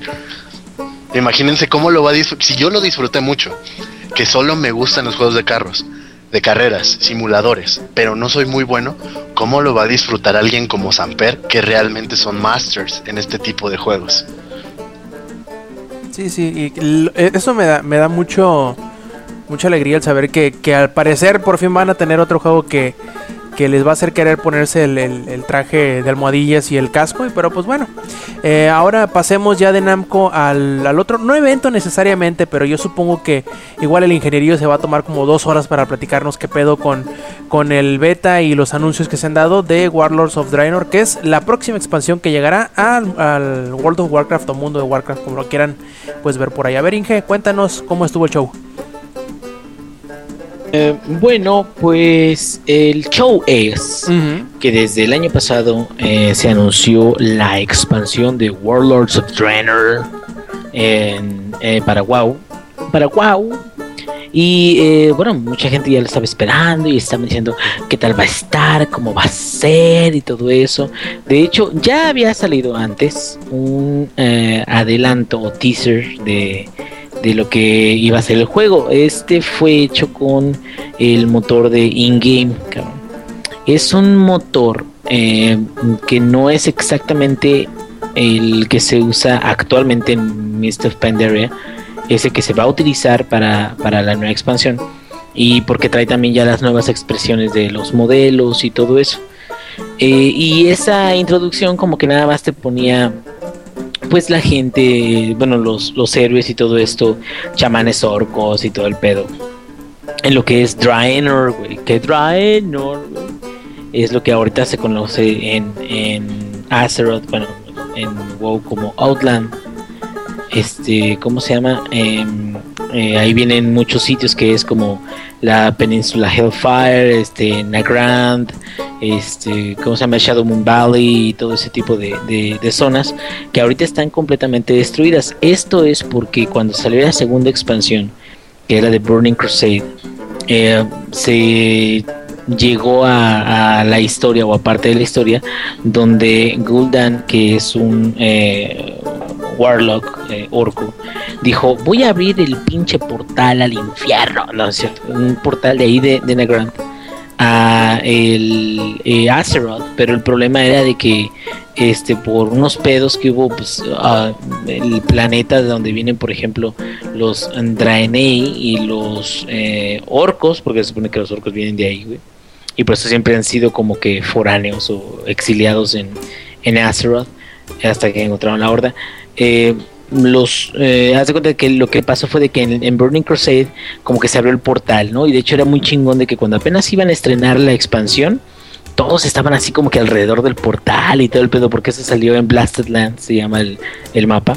Y eh, cerca ya de, de la, la fecha de salida del juego, o sea que, que eso se pone bien chingón, güey, porque cuando apenas va a salir un juego, todos están ahí los pinches monidos, no se conectan en toda la pinche semana, pero cuando ya se va a salir el juego, ahí están están, todos. como sí, cientos de cabrones ahí esperando a ver dónde está el quest giver, ¿no? El güey que te va a de- dejar este avanzar, ¿no? Y, y, eh, se abrió el portal, entonces empezaron con todo el desmadre de, ay, no mames, si se puede jugar así, ya está, ya estoy listo.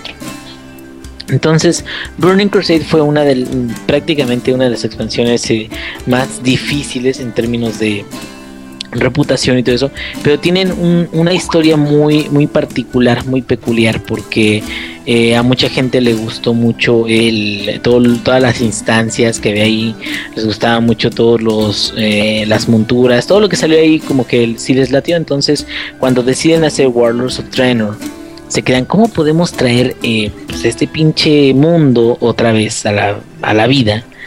En, en WoW, pero que no sea exactamente el mismo, o sea, no volver a la misma zona, que eso fíjate que fue algo parecido a lo que hicieron en Cataclismo, que en Cataclismo zonas que ya conocíamos eh, las reimaginaron, las rehicieron, y zonas que eh, este, estaban adyacentes a- al mapa, pero que no podíamos tener acceso a ellas, eh, las crearon nuevas, pero prácticamente pues era el mismo mundo, nada más como que agregaron unos cuantos mapas a, cerca de alguna otra zona.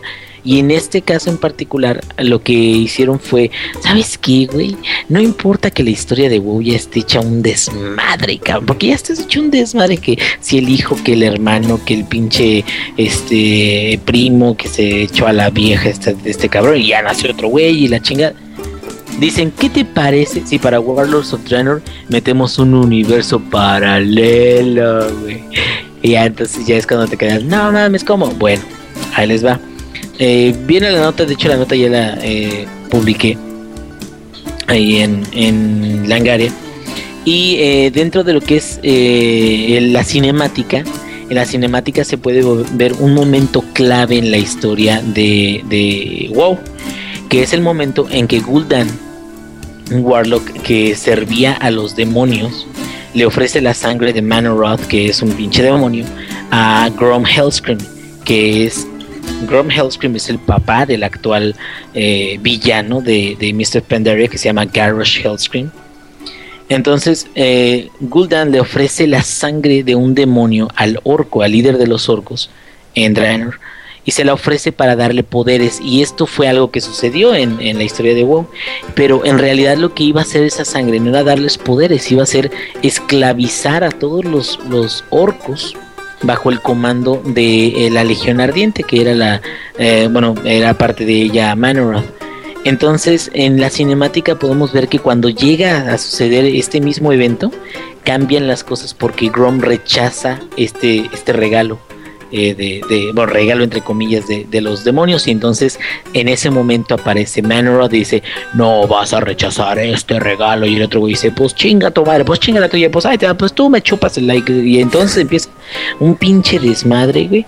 Empiezan a pelear pero extrañamente Grom como que ya se las olía güey. Como que se las olía. Entonces ya estaba preparado no para este pedo. Y cómo es que estuvo preparado cómo es que le hizo este, pues hay un encapuchado que, que está como que aconsejándolo. Y todos se quedan así como, ¿quién es ese encapuchado? ¿Quién es, ¿quién es ese encapuchado? güey? no, no sé, no sé ni qué chingos. Y entonces al final, o casi al final de, de, de la batalla con Manoroth, eh, ocurre una explosión, que esta explosión es una, eh, digamos, un, ¿cómo se llama? Un guiño, como un- una este, eh, forma honorífica de recordar uno de los videos de Warcraft 3. ¿Quién jugó Warcraft 3 aquí, cabrón? Yup. Bueno, en Warcraft 3, al final de la campaña de los orcos, este Grom Hellscream eh, seguía más o menos todavía dominado por, por este sangre de, de demonio y Thrall, que Thrall no estaba dominado por sangre de demonio, los dos llegan con Manoroth y a la hora de que este Thrall trata de vencer a Manoroth, Manoroth se lo chinga y Grom no hace nada.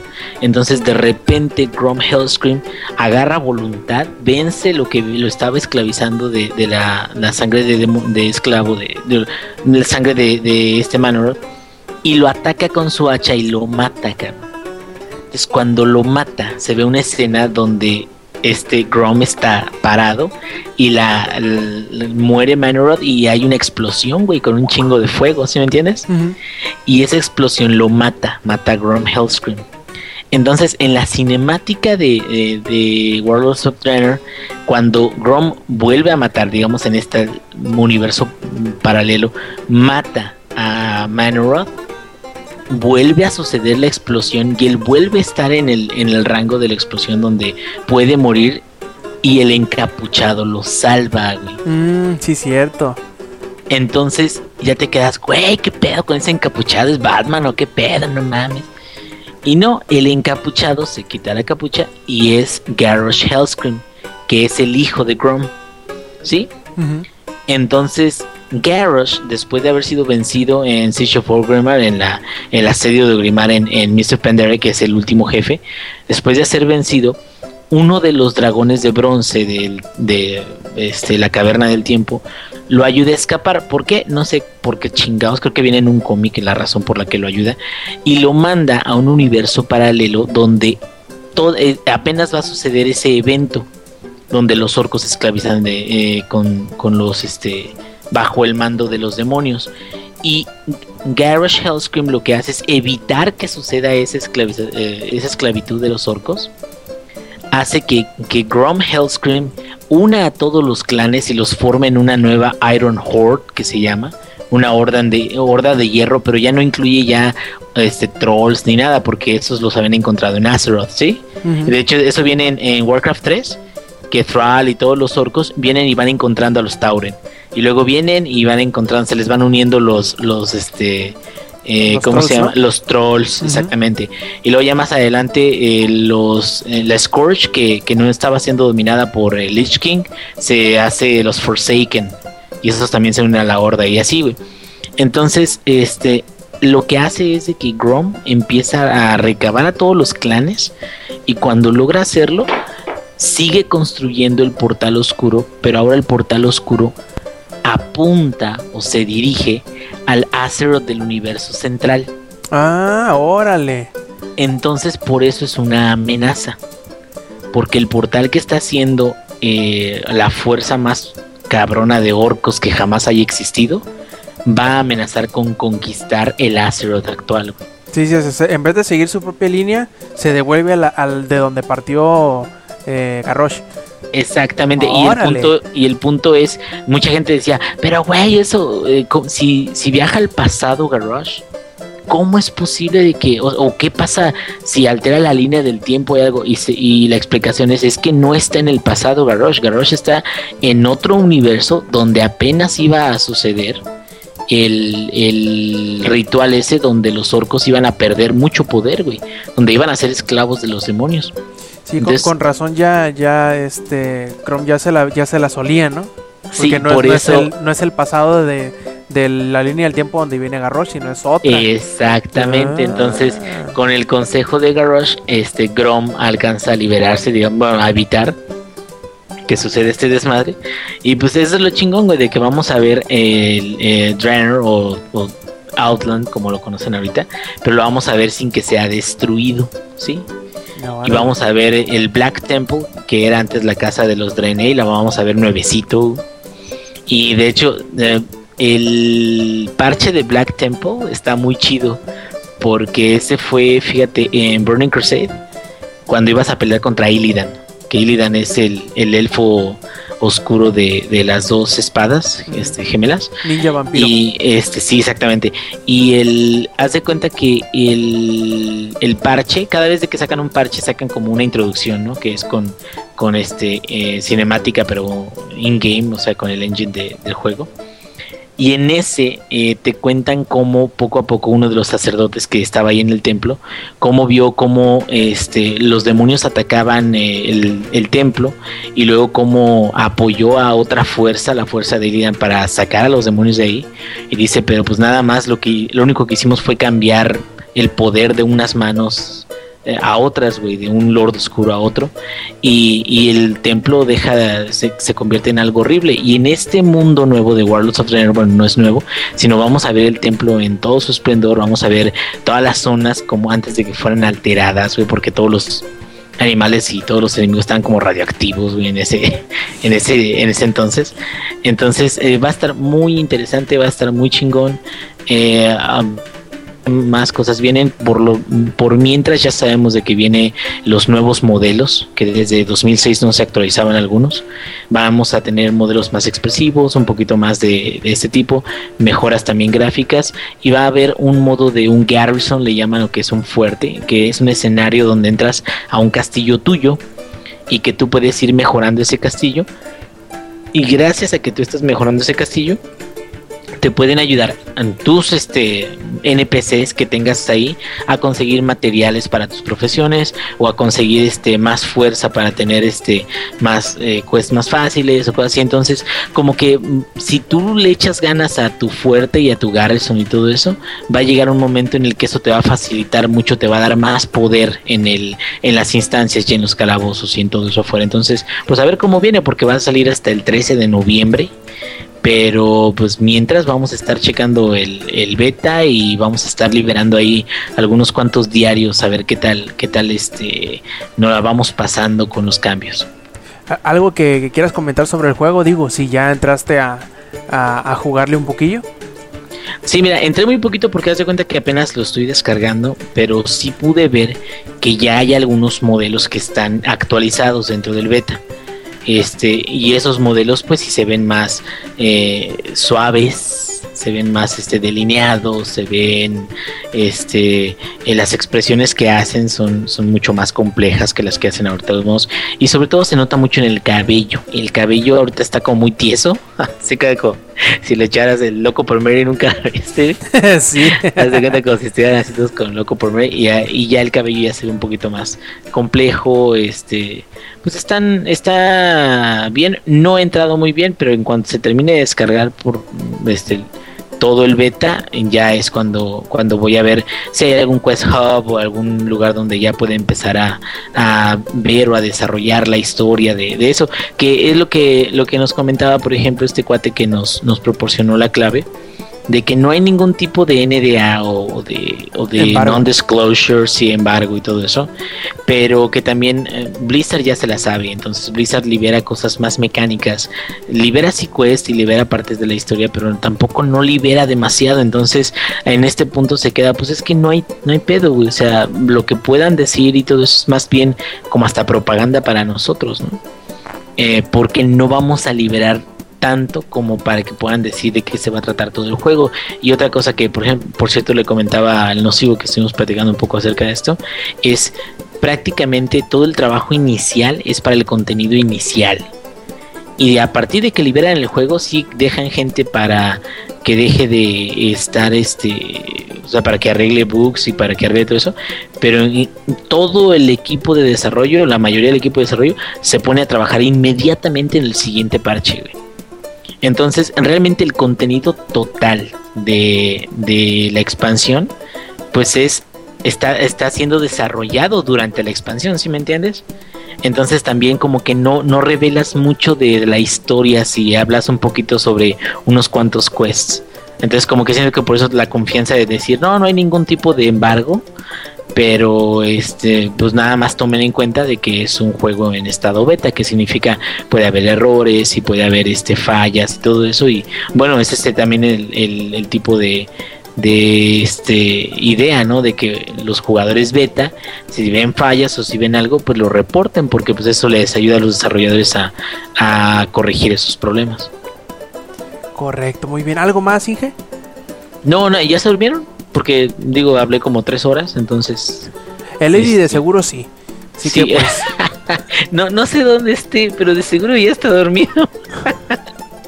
Yo creo, bueno, pues entonces ahora pasemos con el Samper aprovechando que alcanzó a llegar y que nos va a platicar, nos va a platicar de un juego que hasta ahora no se había confirmado versión para PC, pero que durante la Gamescom que se celebró esta semana, pues eh, ya nos dijeron que siempre sí que va a llegar a Steam y de qué juego hablamos, pues de cuál más sino de Metal Gear Solid 5. A ver, cuéntanos Samper qué onda con esto.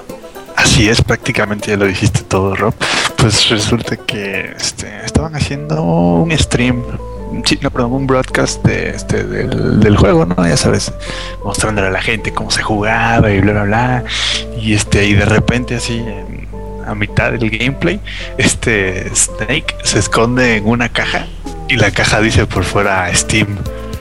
Y ahí se acaba, ¿no? El, el, gameplay y todos se quedan así de, ah, cabrón, ¿será? Este, ya dice Kojima, no, pues este, la neta que siempre sí, sí va a salir para PC. También va a salir el Ground Zero, se llama, creo que, es, que es el prólogo.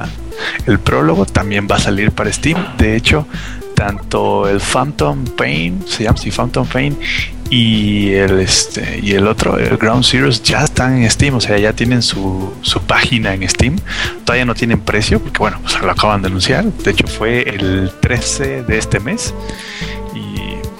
y, estaba platicando con Yuji y me, y me decía ay y bueno le estaba platicando a Yuji y me decía ¿a poco a ti te gustan los Metal Gear? y le digo pues la verdad no he jugado lo suficiente los Metal Gear porque bueno siempre hab- habían estado saliendo para las consolas de Sony ¿no? Este, le digo, la verdad no lo he jugado, pero me, me alegra que, que ya vaya a salir para, para PC, porque es uno de esos títulos que siempre se relacionan con consola. Es como, por ejemplo, Halo, Gears of War, Forza, God of War, Gran Turismo, que son títulos que de toda la vida uno los escuchaba y eran sinónimos de consola, ¿no? De- Ajá. exclusividad de las consolas y de repente no pues que siempre no que si va a salir para PC este que si nos gustó la PC si nos late cuánto están vendiendo entonces sí vamos a sacar el juego para PC y le decía a Yuyo que hablando o sea, él me decía no pues es que también otro que anunciaron solo para Play 4 el de Silent Hills con, e- con ese al final Con ese al final. Sí.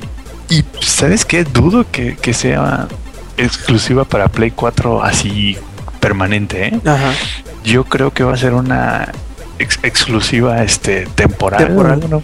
Como el- sí se llama así, ¿no? Temporal. Ujú. Porque lo está haciendo el mismo Kojima y Guillermo del Toro. Pero es igual, es con Konami, ¿va? Si es que Konami, que es el mismo que está haciendo este Metal Gear Solid 5. Y a mí se me hace que con Metal Gear Solid van como que a calar el agua, a ver cuánto venden. Y este, y si tienen buena respuesta, pues ya van a sacar el otro, ¿no? El de Silent Hills también para PC. Que le decía al Yuyo, tampoco es como que mi juego favorito, pero se ve bueno, la verdad.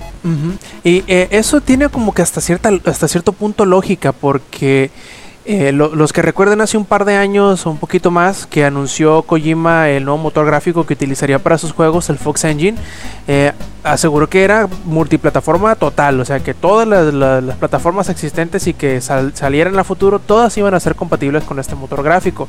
Y desde el momento en que te anuncian eso, tú sabes que alguno o algunos de los juegos con los que van a trabajar a futuro van a salir o tienen la posibilidad de salir para todas las plataformas. Y si ponemos en cuenta que Konami, digamos que no tiene un catálogo tan amplio como para poder eh, Darse el lujo. exactamente darse el lujo de dejarlo exclusivo en un lado o en otro y siendo que muy probablemente la PC sea como que el, el- el punto de inicio o la, o la versión original del, de que se pueda hacer a partir del, del Fox Engine, pues es casi lógico que puedan, que tengan que aprovechar esa, esa oportunidad de poder sacar el juego sin hacer trabajo extra y que les impliquen mayores y mejores ventas.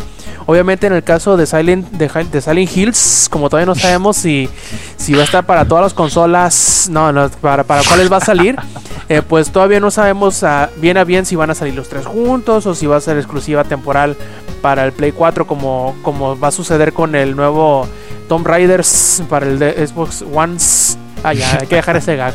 Este, como, como va a suceder con el nuevo Tomb Raider que va a salir exclusiva temporal para el Xbox One primero, a lo mejor y salga a la contraria con el Silent Hill que vaya a salir primero para PlayStation 4 y luego se pase para las otras plataformas. De menos y como, como consuelo, por decirlo de alguna forma, aquellos que tengan una PC por ahí que quieran jugar la siguiente entrega de Metal Gear ya van a poder hacerlo. Yo supongo, porque la verdad no tengo el dato tan a la mano, pero yo supongo que va a salir eh, pues al mismo tiempo, ¿no? Las, tres las tres versiones que sería, ¿no? Las cinco Sí. versiones que sería Play 3 y 4, Xbox One y 360 y la PC. Fíjate que no dijeron fecha de salida, solo. No, te preocupes, el- el- no tiene versión de salida el, el Ground Zeroes. Sí, no, Digo, el de Phantom hecho, no tiene fecha de salida. no, ni- y tampoco el Ground Zero, ninguno de los dos tiene este fecha, pero eh, por lo que dijeron está muy cerca, más de lo que te imaginas, y este y que van a salir los dos al mismo tiempo para la PC. En lugar de, ya ves que para las consolas primero, bueno, primero salió el Ground Zeroes y, ahí- y todavía creo que todavía no sale, ¿verdad? El 5 para No, el Phantom digo, todavía no tiene ni, ni fecha para ninguna de las plataformas, el, el juego completo que es el Phantom Paints. Pues digo que muy seguramente hasta que revelen la fecha vamos a saber si van a salir las cinco versiones juntas, que es lo más seguro. Pero y en el caso de, de Silent Hill, hasta que ya esclare- se esclarezca el asunto de si va a ser exclusiva eh, permanente o temporal, que lo más seguro es que vaya a ser lo último. Y si va a salir para las otras plataformas, que también es muy seguro ya uh, aprovechando que se está haciendo con el Fox Engine y que va a ser multiplataforma, pues lo más seguro es que vaya a salir para todo. Y eso le conviene a quien más, pues a Konami, que no, no está en las mejores de las posiciones económicas, o al menos no tiene tanto donde sacar dinero, así que muy seguramente van a aprovechar eso. Sí, y yo siento que este Kojima él quiere sacar, de hecho él lo dijo cuando apenas presentó este el Metal Gear 5, porque todos sabemos que él, que él este, le gusta hacer juegos muy artísticos, muy, muy bien hechos. Y qué mejor que una PC para explotar el Fox Engine ahora sí al máximo. O sea, un juego que no solo tenga buena historia, que no solo tenga buena jugabilidad, sino que tenga probablemente las gráficas más fotorrealísticas, que es como describen el Fox Engine. Entonces yo creo que él desde que, desde que anunció en el E3 este Metal Gear, él dijo que él, no confirmó que iba a salir para PC, dijo, a mí me gustaría que saliera para PC, pero todavía no sabemos cómo, este, no estamos seguros de si sí o si no, pero bueno, ya vimos, no tuvo que pasar muchos meses para que dijera, no, pues que siempre sí. Sí, como te digo, es, es simplemente es lo obvio, ¿no? Lo que mm, quizá no lo pensamos mucho por lo mismo que tú dices que, que uno relaciona muy cercanamente Metal Gear con las consolas. pero, Sí, sí, o sea, no necesariamente el Play porque ya han salido juegos de Metal Gear para también para Xbox, pero como que siempre se ha pues relacionado con y por eso no lo esperaban o no creían que fuera a salir, pero pues qué, mejor que les den una buena sorpresa como esta, ¿no? Sí, de hecho había mucha gente comentando, ¿no? Durante este, el broadcast, así de, no, pues yo creo, de hecho había gente que no sabía ni siquiera que el juego se había anunciado para Xbox One, porque todo el mundo pensaba que iba a salir solo para Play 4 como lo fue con el anterior, con el este, con el, de hecho creo que el anterior fue de los primeros que salió para el Play 3, ¿no? Si más no me equivoco. El, el Metal Gear Solid 4. Sí. No necesariamente los primeros, pero sí salió durante los primeros dos años de vida de la consola y ahí se quedó. No, ha salido de la exclusividad del PlayStation 4 3. No, y, la verdad ni va a salir. Sea, eso seguro ya firmaron otros. Pero mucha gente estaba así de, ah, pero ¿cómo? Para PC, ¿cómo es posible?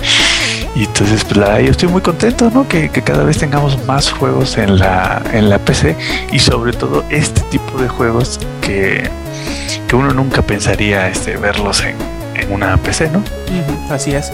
Y bueno, yo creo que ya para, para hablar de la última, último objeto de noticias, es una declaración que se hizo precisamente esta semana en el marco de la Gamescom, en donde el presidente de Sony Computer Entertainment de Europa aclaró o tranquilizó o de alguna forma hizo notar que eh, los esfuerzos de la compañía de Sony no van enfocados hacia saturar el mercado de juegos remasterizados. Ya ven que últimamente se ha pues popularizado la publicación de estos juegos de generaciones anteriores para las nuevas consolas.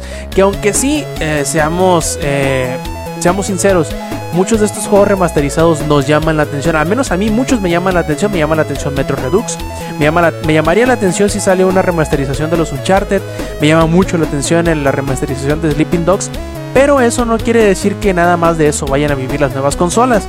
Y precisamente de eso eh, comentó Jim, Jim este, Ryan, que como les digo es el, presidente de, Sony de Europa, que dice que pues deberán encontrar el balance justo para por, por, una parte satisfacer a ese mercado que está llegando a la, por ejemplo, y hablando específicamente del PlayStation 4, que llegó a la plataforma y que no había tenido las consolas anteriores y que pueden experimentar esos grandes juegos que llaman mucho la atención, como por ejemplo los Uncharted. Seamos eh, sinceros, muchos de los que están haciendo el brinco hacia el PlayStation 4 que no tuvieron el, PlayStation 3, muy seguramente están interesados en jugar eh, los, juegos de Uncharted, así como lo estuvieron y lo están jugando en la remasterización de Last of Us. Pero dice, no queremos que se quede la impresión o no queremos que se quede... Eh, esa idea de que esta nueva generación se va a alimentar o va a depender de la salida de estos remasters. Yo creo que es algo muy inteligente por decir, sobre todo para todos aquellos que se estén quejando del hecho de que haya muchas remasterizaciones o que tengamos un buen número de remasterizaciones o de títulos mejorados para estas nuevas consolas. Eh, yo supongo que tanto Inge como Samper, que son más allegados a la PC, no, no sufren o por decirlo de alguna forma, no les afecta tanto el que haya o que no haya las remasterizaciones. A final de cuentas, muchos de estos juegos, como por ejemplo Skyrim o algunos otros, eh, GTA 4 también eh, puede entrar en esta comparación, se mejoran mediante mods pero no sé qué les dé a pensar si tienen razón en estar buscando este, este equilibrio, si les gusta la idea de, una remasterización, por ejemplo, que lo lleve juegos que no tengan la capacidad por, por limitaciones del mismo motor gráfico, llevarlos a 4K o, hacerle una, una mejora de las de algunas características del motor gráfico algo, si ustedes estarían de acuerdo que sucediera, que no, a ver, no sé, algo que, que, que tengan que comentar al respecto, Inge, por ejemplo. Mm, Sí. ¿Yo qué, güey? Si yo estoy aquí, apenas voy llegando. Uh, pues. no, este. Mira, yo, yo creo que la neta, la neta. La mayoría de los juegos ya se están desarrollando en. O sea, los engines y todo eso. La mayoría ya es desarrollo que puede hacerse un port no tan horrible o asqueroso. Eh, a, lo que viene siendo PC o a lo que viene siendo este, cualquiera de las otras consolas creo que cada vez el gap está cerrándose más entre qué tan diferentes son, ¿no? Cada vez es más sobre elección de la marca, elección de las franquicias que son exclusivas y todo eso, y de los servicios, ¿por qué no? Pero, pues digo, si pueden abarcar los tres mercados, ¿por qué chingados no abarcan los tres mercados bien, como debe de ser, ¿no? O sea, eso de que no, es que no sabemos si vamos a sacar una versión para PC. Luego de rato, ay, ya viste cuánto están vendiendo los de PC. No, vamos a sacar una pero caquita, güey. Y ahí estamos los de pendejos, los de PC comprando y la chingada. Y por ejemplo, con, con Grand Theft Auto 4, que ya está súper parchado y aún así todavía tiene pedos.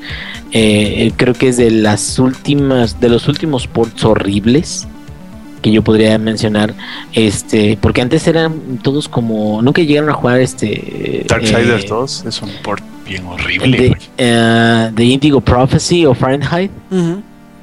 Bueno, esa en PC, de hecho, las hay unos que son este como que Quick Time, ¿cómo le llaman, güey? Quick Time Events. Quick Time Events, güey que todavía en pantalla tienen los botones de PlayStation ahí en pantalla. Entonces te quedas, no mames. Pero ahorita, pues realmente qué tanto podrían eh, batallar, güey. Ya, ya por ejemplo es muy común que los PC gamers, los gamers, güey, como nosotros, eh, pues ya incluso hasta jugamos con controller, güey, pues ya sea de, PlayStation o sea de, de, Xbox, pero ya tenemos este control para jugar y todo eso. Pero realmente lo único que tienen que revisar es de que pues no, la eficiencia del motor no sea tan caca y ya, cabrón, que de hecho parece ser de que a Ubisoft con Watch Dogs le, dijeron lo contrario. Le dijeron, no, para PC, que se supone que es más cabrón, hazlo más culero, cabrón. O no, saber.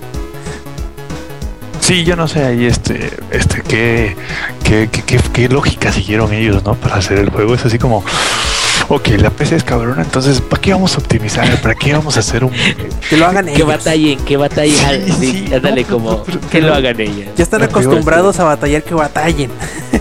Fíjate que no, ¿eh? La verdad, los que apenas van entrando al PC Gaming no saben lo que es batallar con un juego, ¿eh? O lo que era batallar, mejor dicho. Sí, ahorita, yo, ahorita yo tengo 59 juegos en, en mi biblioteca de Steam y de esos 59 ya solo dos o tres no traen soporte 100% nativo para el control, que vienen siendo Fear, este, The Witcher 1 y no me acuerdo cuál otro. Esos son los únicos tres juegos que no están así nativos con el control. Los demás le pones el control y funciona como si lo estuvieras haciendo en tu Xbox. ¿eh?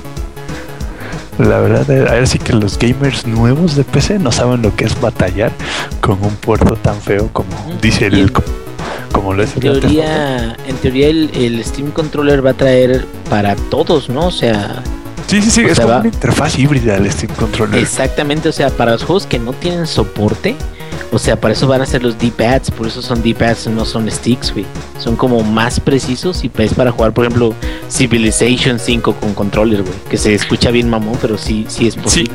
de hecho, ahí lo que ellos van a hacer, para los que le sepan un poquito más a Windows de lo que voy a hablar, es hacer que el control lo lea como un Human Interface Device. Para, ahora sí que como un teclado y un mouse va a leer el control básicamente.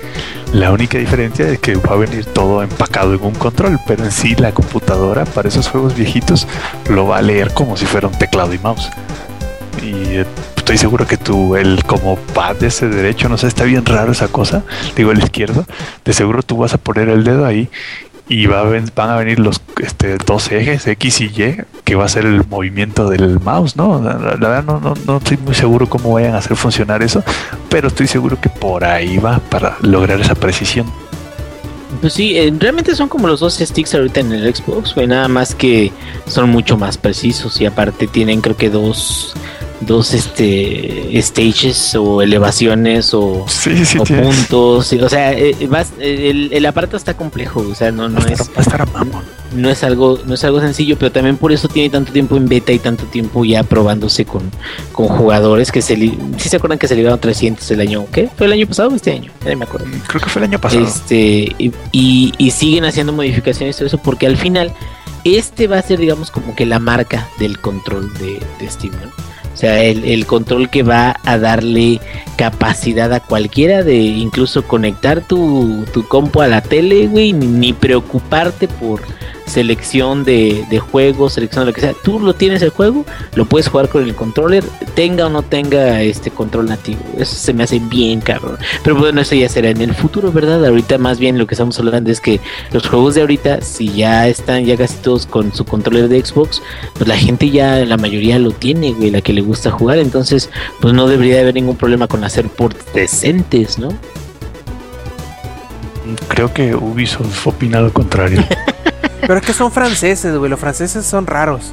Oye, no te por cierto, hablando de Ubisoft, ya vieron este que anunciaron que Assassin's Creed Unity va a venir con microtransacciones. Más que nada va a desbloquear así la- las habilidades o chingaderas así. Para los que para los que no tengan tiempo de jugar, A los mancos, güey. yo creo. Sí, o sea, porque Assassin's Creed nunca ha sido así un juego particularmente ¿Te imaginas, güey? No, no. ¿Te imaginas, güey? Acá vas a estar a punto de asesinar a un güey y quieres asesinarlos así de a lo, a lo seguro, a lo seguro, paga dos dólares, güey. Lo matas a huevo. Los matas a todos, ¿no? Sí, sí, ya están sí, muertos sí. para cuando llegues. Es- Qué mamada, ¿no? Te, Y- te- te va a salir el Google Ad por 3 dólares. Asesina a todos en este lugar. Sí, sí, sí, sí, puras mamadas. Pero, y, y sí y, los y creo cuando te salga un bug, güey, cuando te sa- salir otra vez el anuncio de paga otros dos dólares si quieres a que arreglemos este bug. Dona poca 2 madre. dólares. Se pasa de lanza, Ubisoft. Este, sí, pero ya dijeron que vamos, a cobrarle centavitos, ¿eh? Ya sabemos que esos güeyes no se van por, por las ramas, ¿no?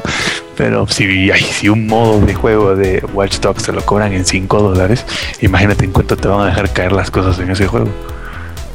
Sí, no, hasta eso no se, ha, no se ha revelado precio ni nada, pero pues bueno, ahí va a estar para el que lo quiera utilizar y para los que lo quieran jugar, pues ahí va a estar el Déjame- juego, así que Per- perdón, antes No, de que adelante. nos calles, adelante. Tú adelante. estabas mencionando hace un momentito de el remake de Sleeping Dogs y Simón. cómo nos hace sentir a nosotros. El problema es que lo que ustedes llaman remake de Sleeping Dogs, nosotros le decimos Sleeping Dogs con parche de texturas en HD, Ujú. Que es gratis. Entonces, pues ah, no le veo chiste.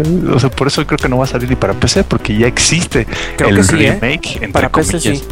Es que va, eh, va a ser como un GOTI, ¿no? Algo así que va a traer todo Sí, el sí, va a ser un Game madre. of the Year porque el yo ya bajé y ya jugué, dije ya ya lo puse, ya corrí los benchmarks de Sleeping Dogs para ver para calarlo y este y ya puse el pack de texturas en HD y sí me quedé así de se ve hermoso el juego, eh, hermoso se ve el juego. O, o por que- ejemplo, Samper, te, te la cambio un poquito más.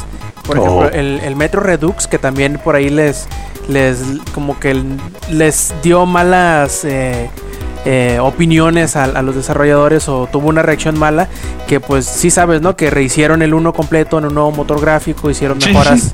para el 2 y cosas así, que les estaban reclamando que si por qué no lo sacaban como parche, pues no sé, por ejemplo, ese, ese tipo de remakes, entre comillas, que agarraran, no sé, vamos a poner un ejemplo, que agarraran el, el primer eh, Half-Life y lo hicieran con el nuevo Source o algo, que, y que no sé necesariamente que se lo vendieran o que se los parcharan. ¿Qué piensan de ese tipo de remakes? ¿Están a favor? ¿Están en contra? ¿Bajo qué condiciones? Eh, eh, porque como les digo, yo sé que para la PC es más raro. Porque la PC no es necesariamente una mejora incremental de, de- hardware, sino que ustedes pueden hacer lo que quieran con ella, ¿no? Bueno, uno puede hacer lo que quiera con ella. Pero para. ¿Qué, tal, qué les parecería a ustedes juegos viejos que los rehicieran? Si los necesitan o no, si los quieren o no, cuáles les gustaría ver. Yo mataría por ver Driver 1 y Driver 2 hecho un remake para PC. Mm, muy buena, muy de- buena sugerencia. Ese, para los que no lo sepan, es del Play 1, esos dos juegos. Y son de, es el papá de los juegos de Open World y este y manejo, eh, neta. El Driver 1 y el 2, ya el 3 y el como 4, que son, ah, ya esto es una mamada, pero el 1 y el 2 eran los mejores. Y un remake de esos estaría muy bien, la verdad. Inge. Legacy of Kane, güey. Siento que tiene un, un lore o una historia de viaje en el tiempo con mucho sentido. Y, y la neta es, es uno de los pocos juegos de vampiros que son respetables, güey, que hacen que el concepto de vampiros no te dé asco, no como Twilight, güey. Entonces, este, yo la neta, eh, si anunciaran un remake o un, un reboot de la saga, hasta, porque hasta podría ser reboot, güey. Si anunciaran eso, sí sería así como para mí, ah, que como colegiala, güey. Perfecto. Y pues bueno, con, con eso, ¿qué les parece muchachos si terminamos y vamos pasando a la sección de las... No, ah, bueno, pues entonces seguimos platicando. Sigamos. Falta, Ah, no, no, no, falta que creo que nadie lo mencionó, lo que le pasaba a Microsoft en Gamescom. Ah, no, a ver, coméntale, Es, coméntale. es nuestro deber decirlo. A ver. Resulta que, ya sabes, Microsoft tenía sus Xbox bien lindos en la Gamescom ahí para que según llegaras tú a jugar tu demo de un juego de Xbox. Pero ¿qué creen? Resulta que la consola del medio les crashó y los mandó al escritorio de Windows. Y lo que pasó fue que las consolas de Xbox One estaban de adornos y en realidad el control estaba conectado a una PC y los juegos estaban siendo corridos en una PC. Este, sobre todo pasó con un juego que se llama Ori and the Blind Forest. Que un usuario estaba ahí jugándolo y ¡pum! y que lo crashea al escritorio de Windows y todos se quedaron así de acá, a ver, ¿cómo? Oye, ese Xbox está perro, ¿eh? o sea, hasta tiene Windows instalado.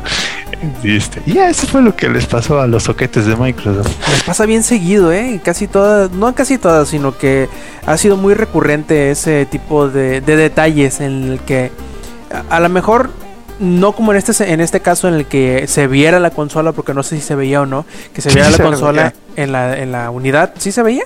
Sí, a ver, te, te paso la foto incluso. Ah, ok. Sí, porque a mí me ha tocado saber en otro tipo de kiosco en donde no se veía a qué estaba conectado, sino que simplemente salía el control hacia afuera, pero que estaba corriendo en una PC. Ahí como que tú dices, bueno, le doy un poquito de chance, ¿no? De que dices, sí. No, pero ve la foto que te acabo de poner. Dime pero ya, ya si ponen enfrente la, la, la consola y al final de cuentas no está conectada en ella, pues ahí ya sí se están pasando, sí se están colgando un poquito de lanza. Ve, ve- ve la foto que les acabo de poner en Skype. ay, qué mamón. ay, no, no. Se pasaron. Dime si no se pasaron. No, entonces sí se merecen toda la mala prensa que han estado recibiendo por este. Oh, ¿Y sabes qué es lo- el detalle más bizarro, Rob? Que las consolas de nueva generación vienen con este con tarjetas de video AMD. Pero si alcanzas a ver en la foto, se ve que es una tarjeta Nvidia lo que está usando. Mm. Este, ahí ab- abajo a la izquierda, no sé si ves un letrero verde. Sí, sí, sí, sí. Eso es propietario de Nvidia GeForce Experience. O sea, Sí, dice, dice GeForce Experience, de hecho, precisamente. O sea, no, no solo están usando una, una, una, una, PC y dicen que es una consola, sino que ni siquiera están respetando a su partner y están usando tarjetas de video de la competencia. Sí, Ujú. uy, están tan pesados los de Xbox. No, pues sí. Y suele suceder, sobre todo este tipo de juegos que, según me acuerdo, este de, de, de Ori and the Blind Forest, también va a salir para PC, ¿no? Sí, también, bueno, pues es que aunque no salgan para PC, pues ¿dónde crees que los desarrollan? Pues sí, como decíamos lo de Konami, ¿no? Sí, de de hecho, este, el, cuando presentaron el Direct 12, us- el juego que usaron para demostrarlo fue Forza en una PC. Entonces, pero ya ahorita, como dices tú, ahorita se pasaron de lanza porque, bueno, para, les voy a escribir la foto. Es un boot que dice Xbox por todos lados, dice Xbox One. Hay tres consolas de Xbox One supuestamente conectadas a la pantalla y en la del medio está crashado en el escritorio de Windows, ¿no? Y se ve ahí como, este, bienvenido a Windows, tú con tu control en la mano así de, what the fuck. Sí, sí. En otro tipo de boot a lo mejor tú dices, no, que como te digo, le da chance de decir, bueno, pues sí, no me está mostrando la consola, pero en este sí no tienen perdón de Dios, la verdad. Pasaron de descarados. Ahora sí, muchachos, ¿algo más antes de terminar? Eh, No, yo creo que Silent Hills se va a quedar para el siguiente podcast. Sí, para que Yuyos nos platique de él. Vas. Muy bien, pues entonces pasemos ya antes de terminar a la sección de los saludos. A ver, Samper, cuéntanos tú qué saludos traes por esta emisión. Yo. mm, ay, que- bueno, pues luego mandamos saludo a mi novia, que otra vez está ahí en el quinto sueño. Al Yuyo, que ¿dónde está el Yuyo, por cierto? Creo que se lo comió la lluvia. Dice que está ¿Qué? lloviendo muy fuerte. Y creo que. No, sí, yo también ahorita que fui por los tacos de carbón me, me lloví bien, me lloví bien cabrón, pero bueno. Saludos al Yuyo, saludos a la Yoli, güey, que nunca le mando saludos a la Yoli y hoy la estuve molestando en la tarde. Saludos Yoli, este, espero tu playera. Y este, y bueno, pues a, a Lady que también se quedó dormido. Y este, y pues a todos los que estuvieron ahí en, en Mixler escuchándonos y al nuevo llegado de la serie de Borderlands Lex. Perfecto, Lex.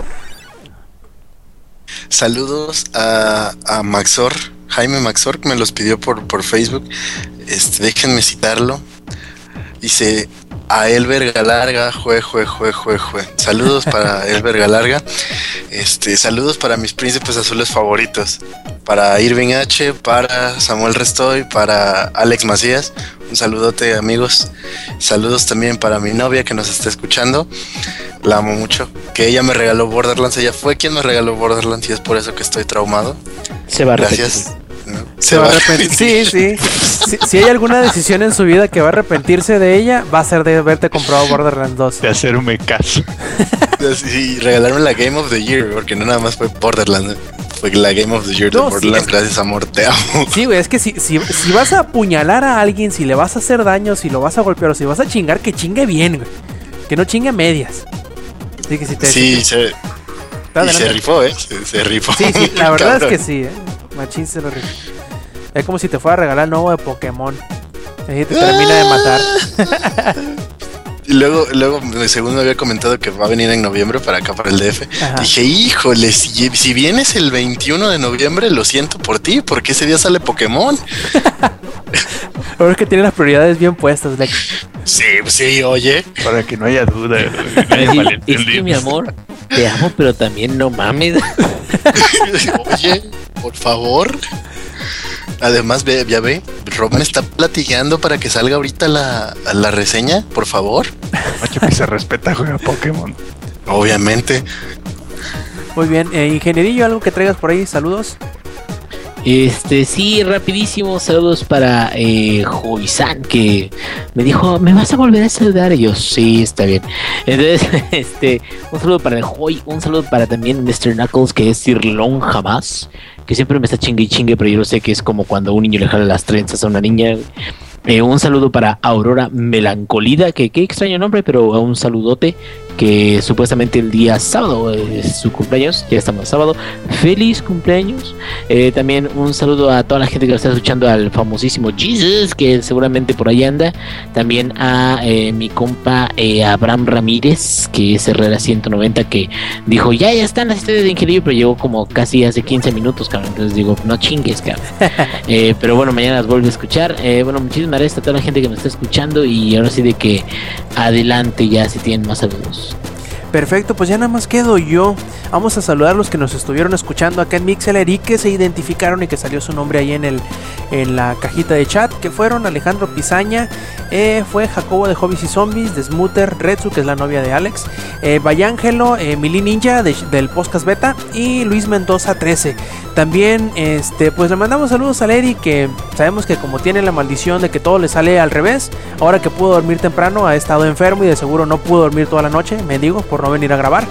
Y pues, ¿qué más? Recordarles que nos visiten en langaria.net, sitio donde tenemos, aparte de estas noticias en las que pues eh, platicamos el día de hoy, hay unas, algunas cuantas más. Tenemos los previos del evento de, de Namco Bandai que nos platicó hoy eh, Lex. Eh, y también nos pueden seguir en las redes sociales que sería en Twitter, en Facebook y en Mixler y en Twitch con Diagonal Langaria. Y pues eh, les recordamos que visiten y que escuchen también los otros podcasts que tenemos en el sitio, que sería el podcast beta, el cual se publica todos los días lunes o los domingos a medianoche, como lo quieran ver ustedes, y que sin duda ahí lo tenemos publicado. También nos pueden acompañar aquí a la grabación de Showtime Podcast. Los viernes a eso de las 10 y media de la noche empezamos y terminamos cuando el cuerpo aguante. Y pues también... eh, que si a ustedes les gusta tener la versión ya descargable para llevárselo a su trabajo, escucharlo en el, en el transporte público o cosas así, pues los sábados a eso del mediodía ya tenemos lista la edición eh, en frío, como le llamamos, del Showtime Podcast.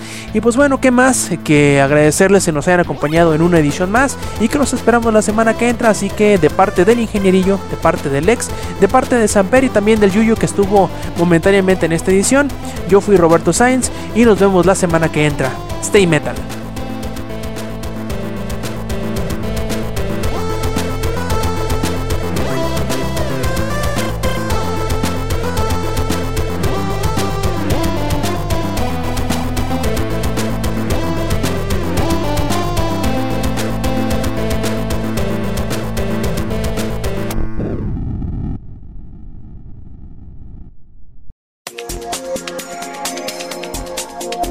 Langaria.net presentó.